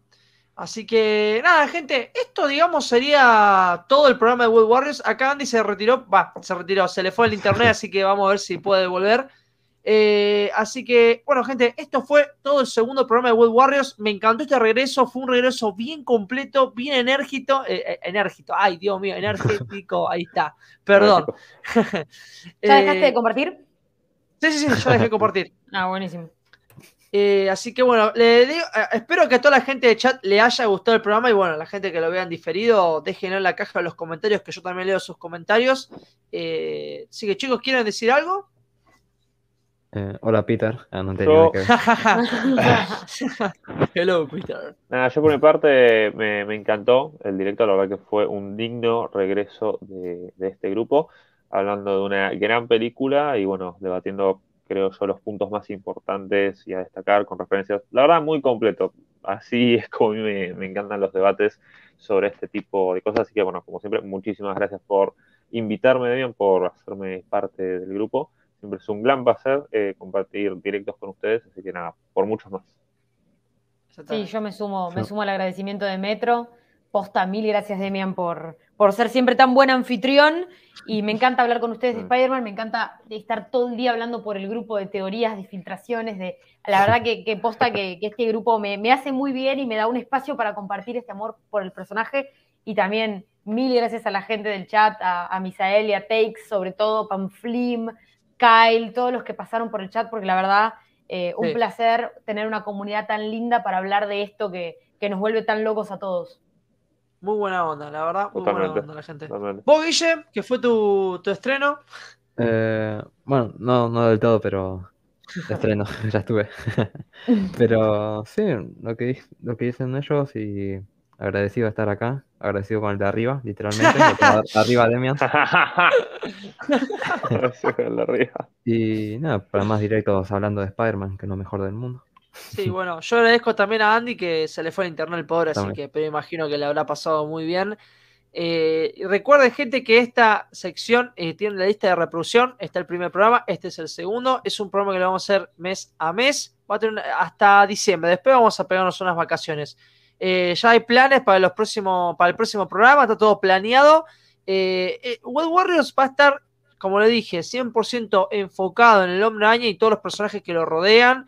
Va a haber debate de la película, va a haber debate de las series animadas, va a haber debate de los cómics, de los cómics. Tenemos una telita para hablar de ahí, de aquello.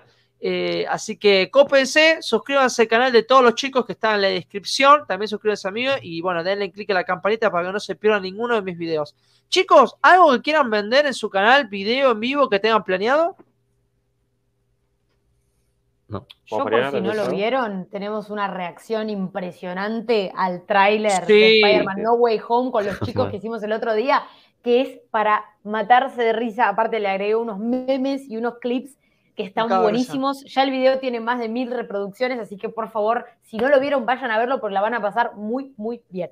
Sí, literalmente, Yo por mi parte mañana largo un video de lo que no viste del trailer de Spider-Man No Way Home. Ya estuvimos hablando de eso, pero encontré alguna que otra cosa oculta por ahí que me apeteció comentar y teorizar, así que mañana sale ese video. Y capaz el fin de tengo que hacer algo con Titans, que hoy se estrenó el capítulo número 5, así que bueno, seguramente tengo que meter la reseña de, de ese y del anterior que no hice. Sí, yo quiero avisar a toda la gente que se cope y que vayan al canal de Guille porque Guille le está metiendo pata, volvió al canal y le está metiendo reseña a full con lo que más pueda. Ah, sí. Eh, así que pégale Hablando una buena. eso- Sí, Lo próximo que voy a subir va a ser la. mostrando un poco lo que sería el volumen 3 de Amazing Spider-Man 3. Perfecto. Spider-Man 3. El, el de Panini, el que salió hace poco. sí, el volumen 3 Detrás de Spencer. Spencer. de Spencer, Sí. sí. Sí, Spencer. Buena onda.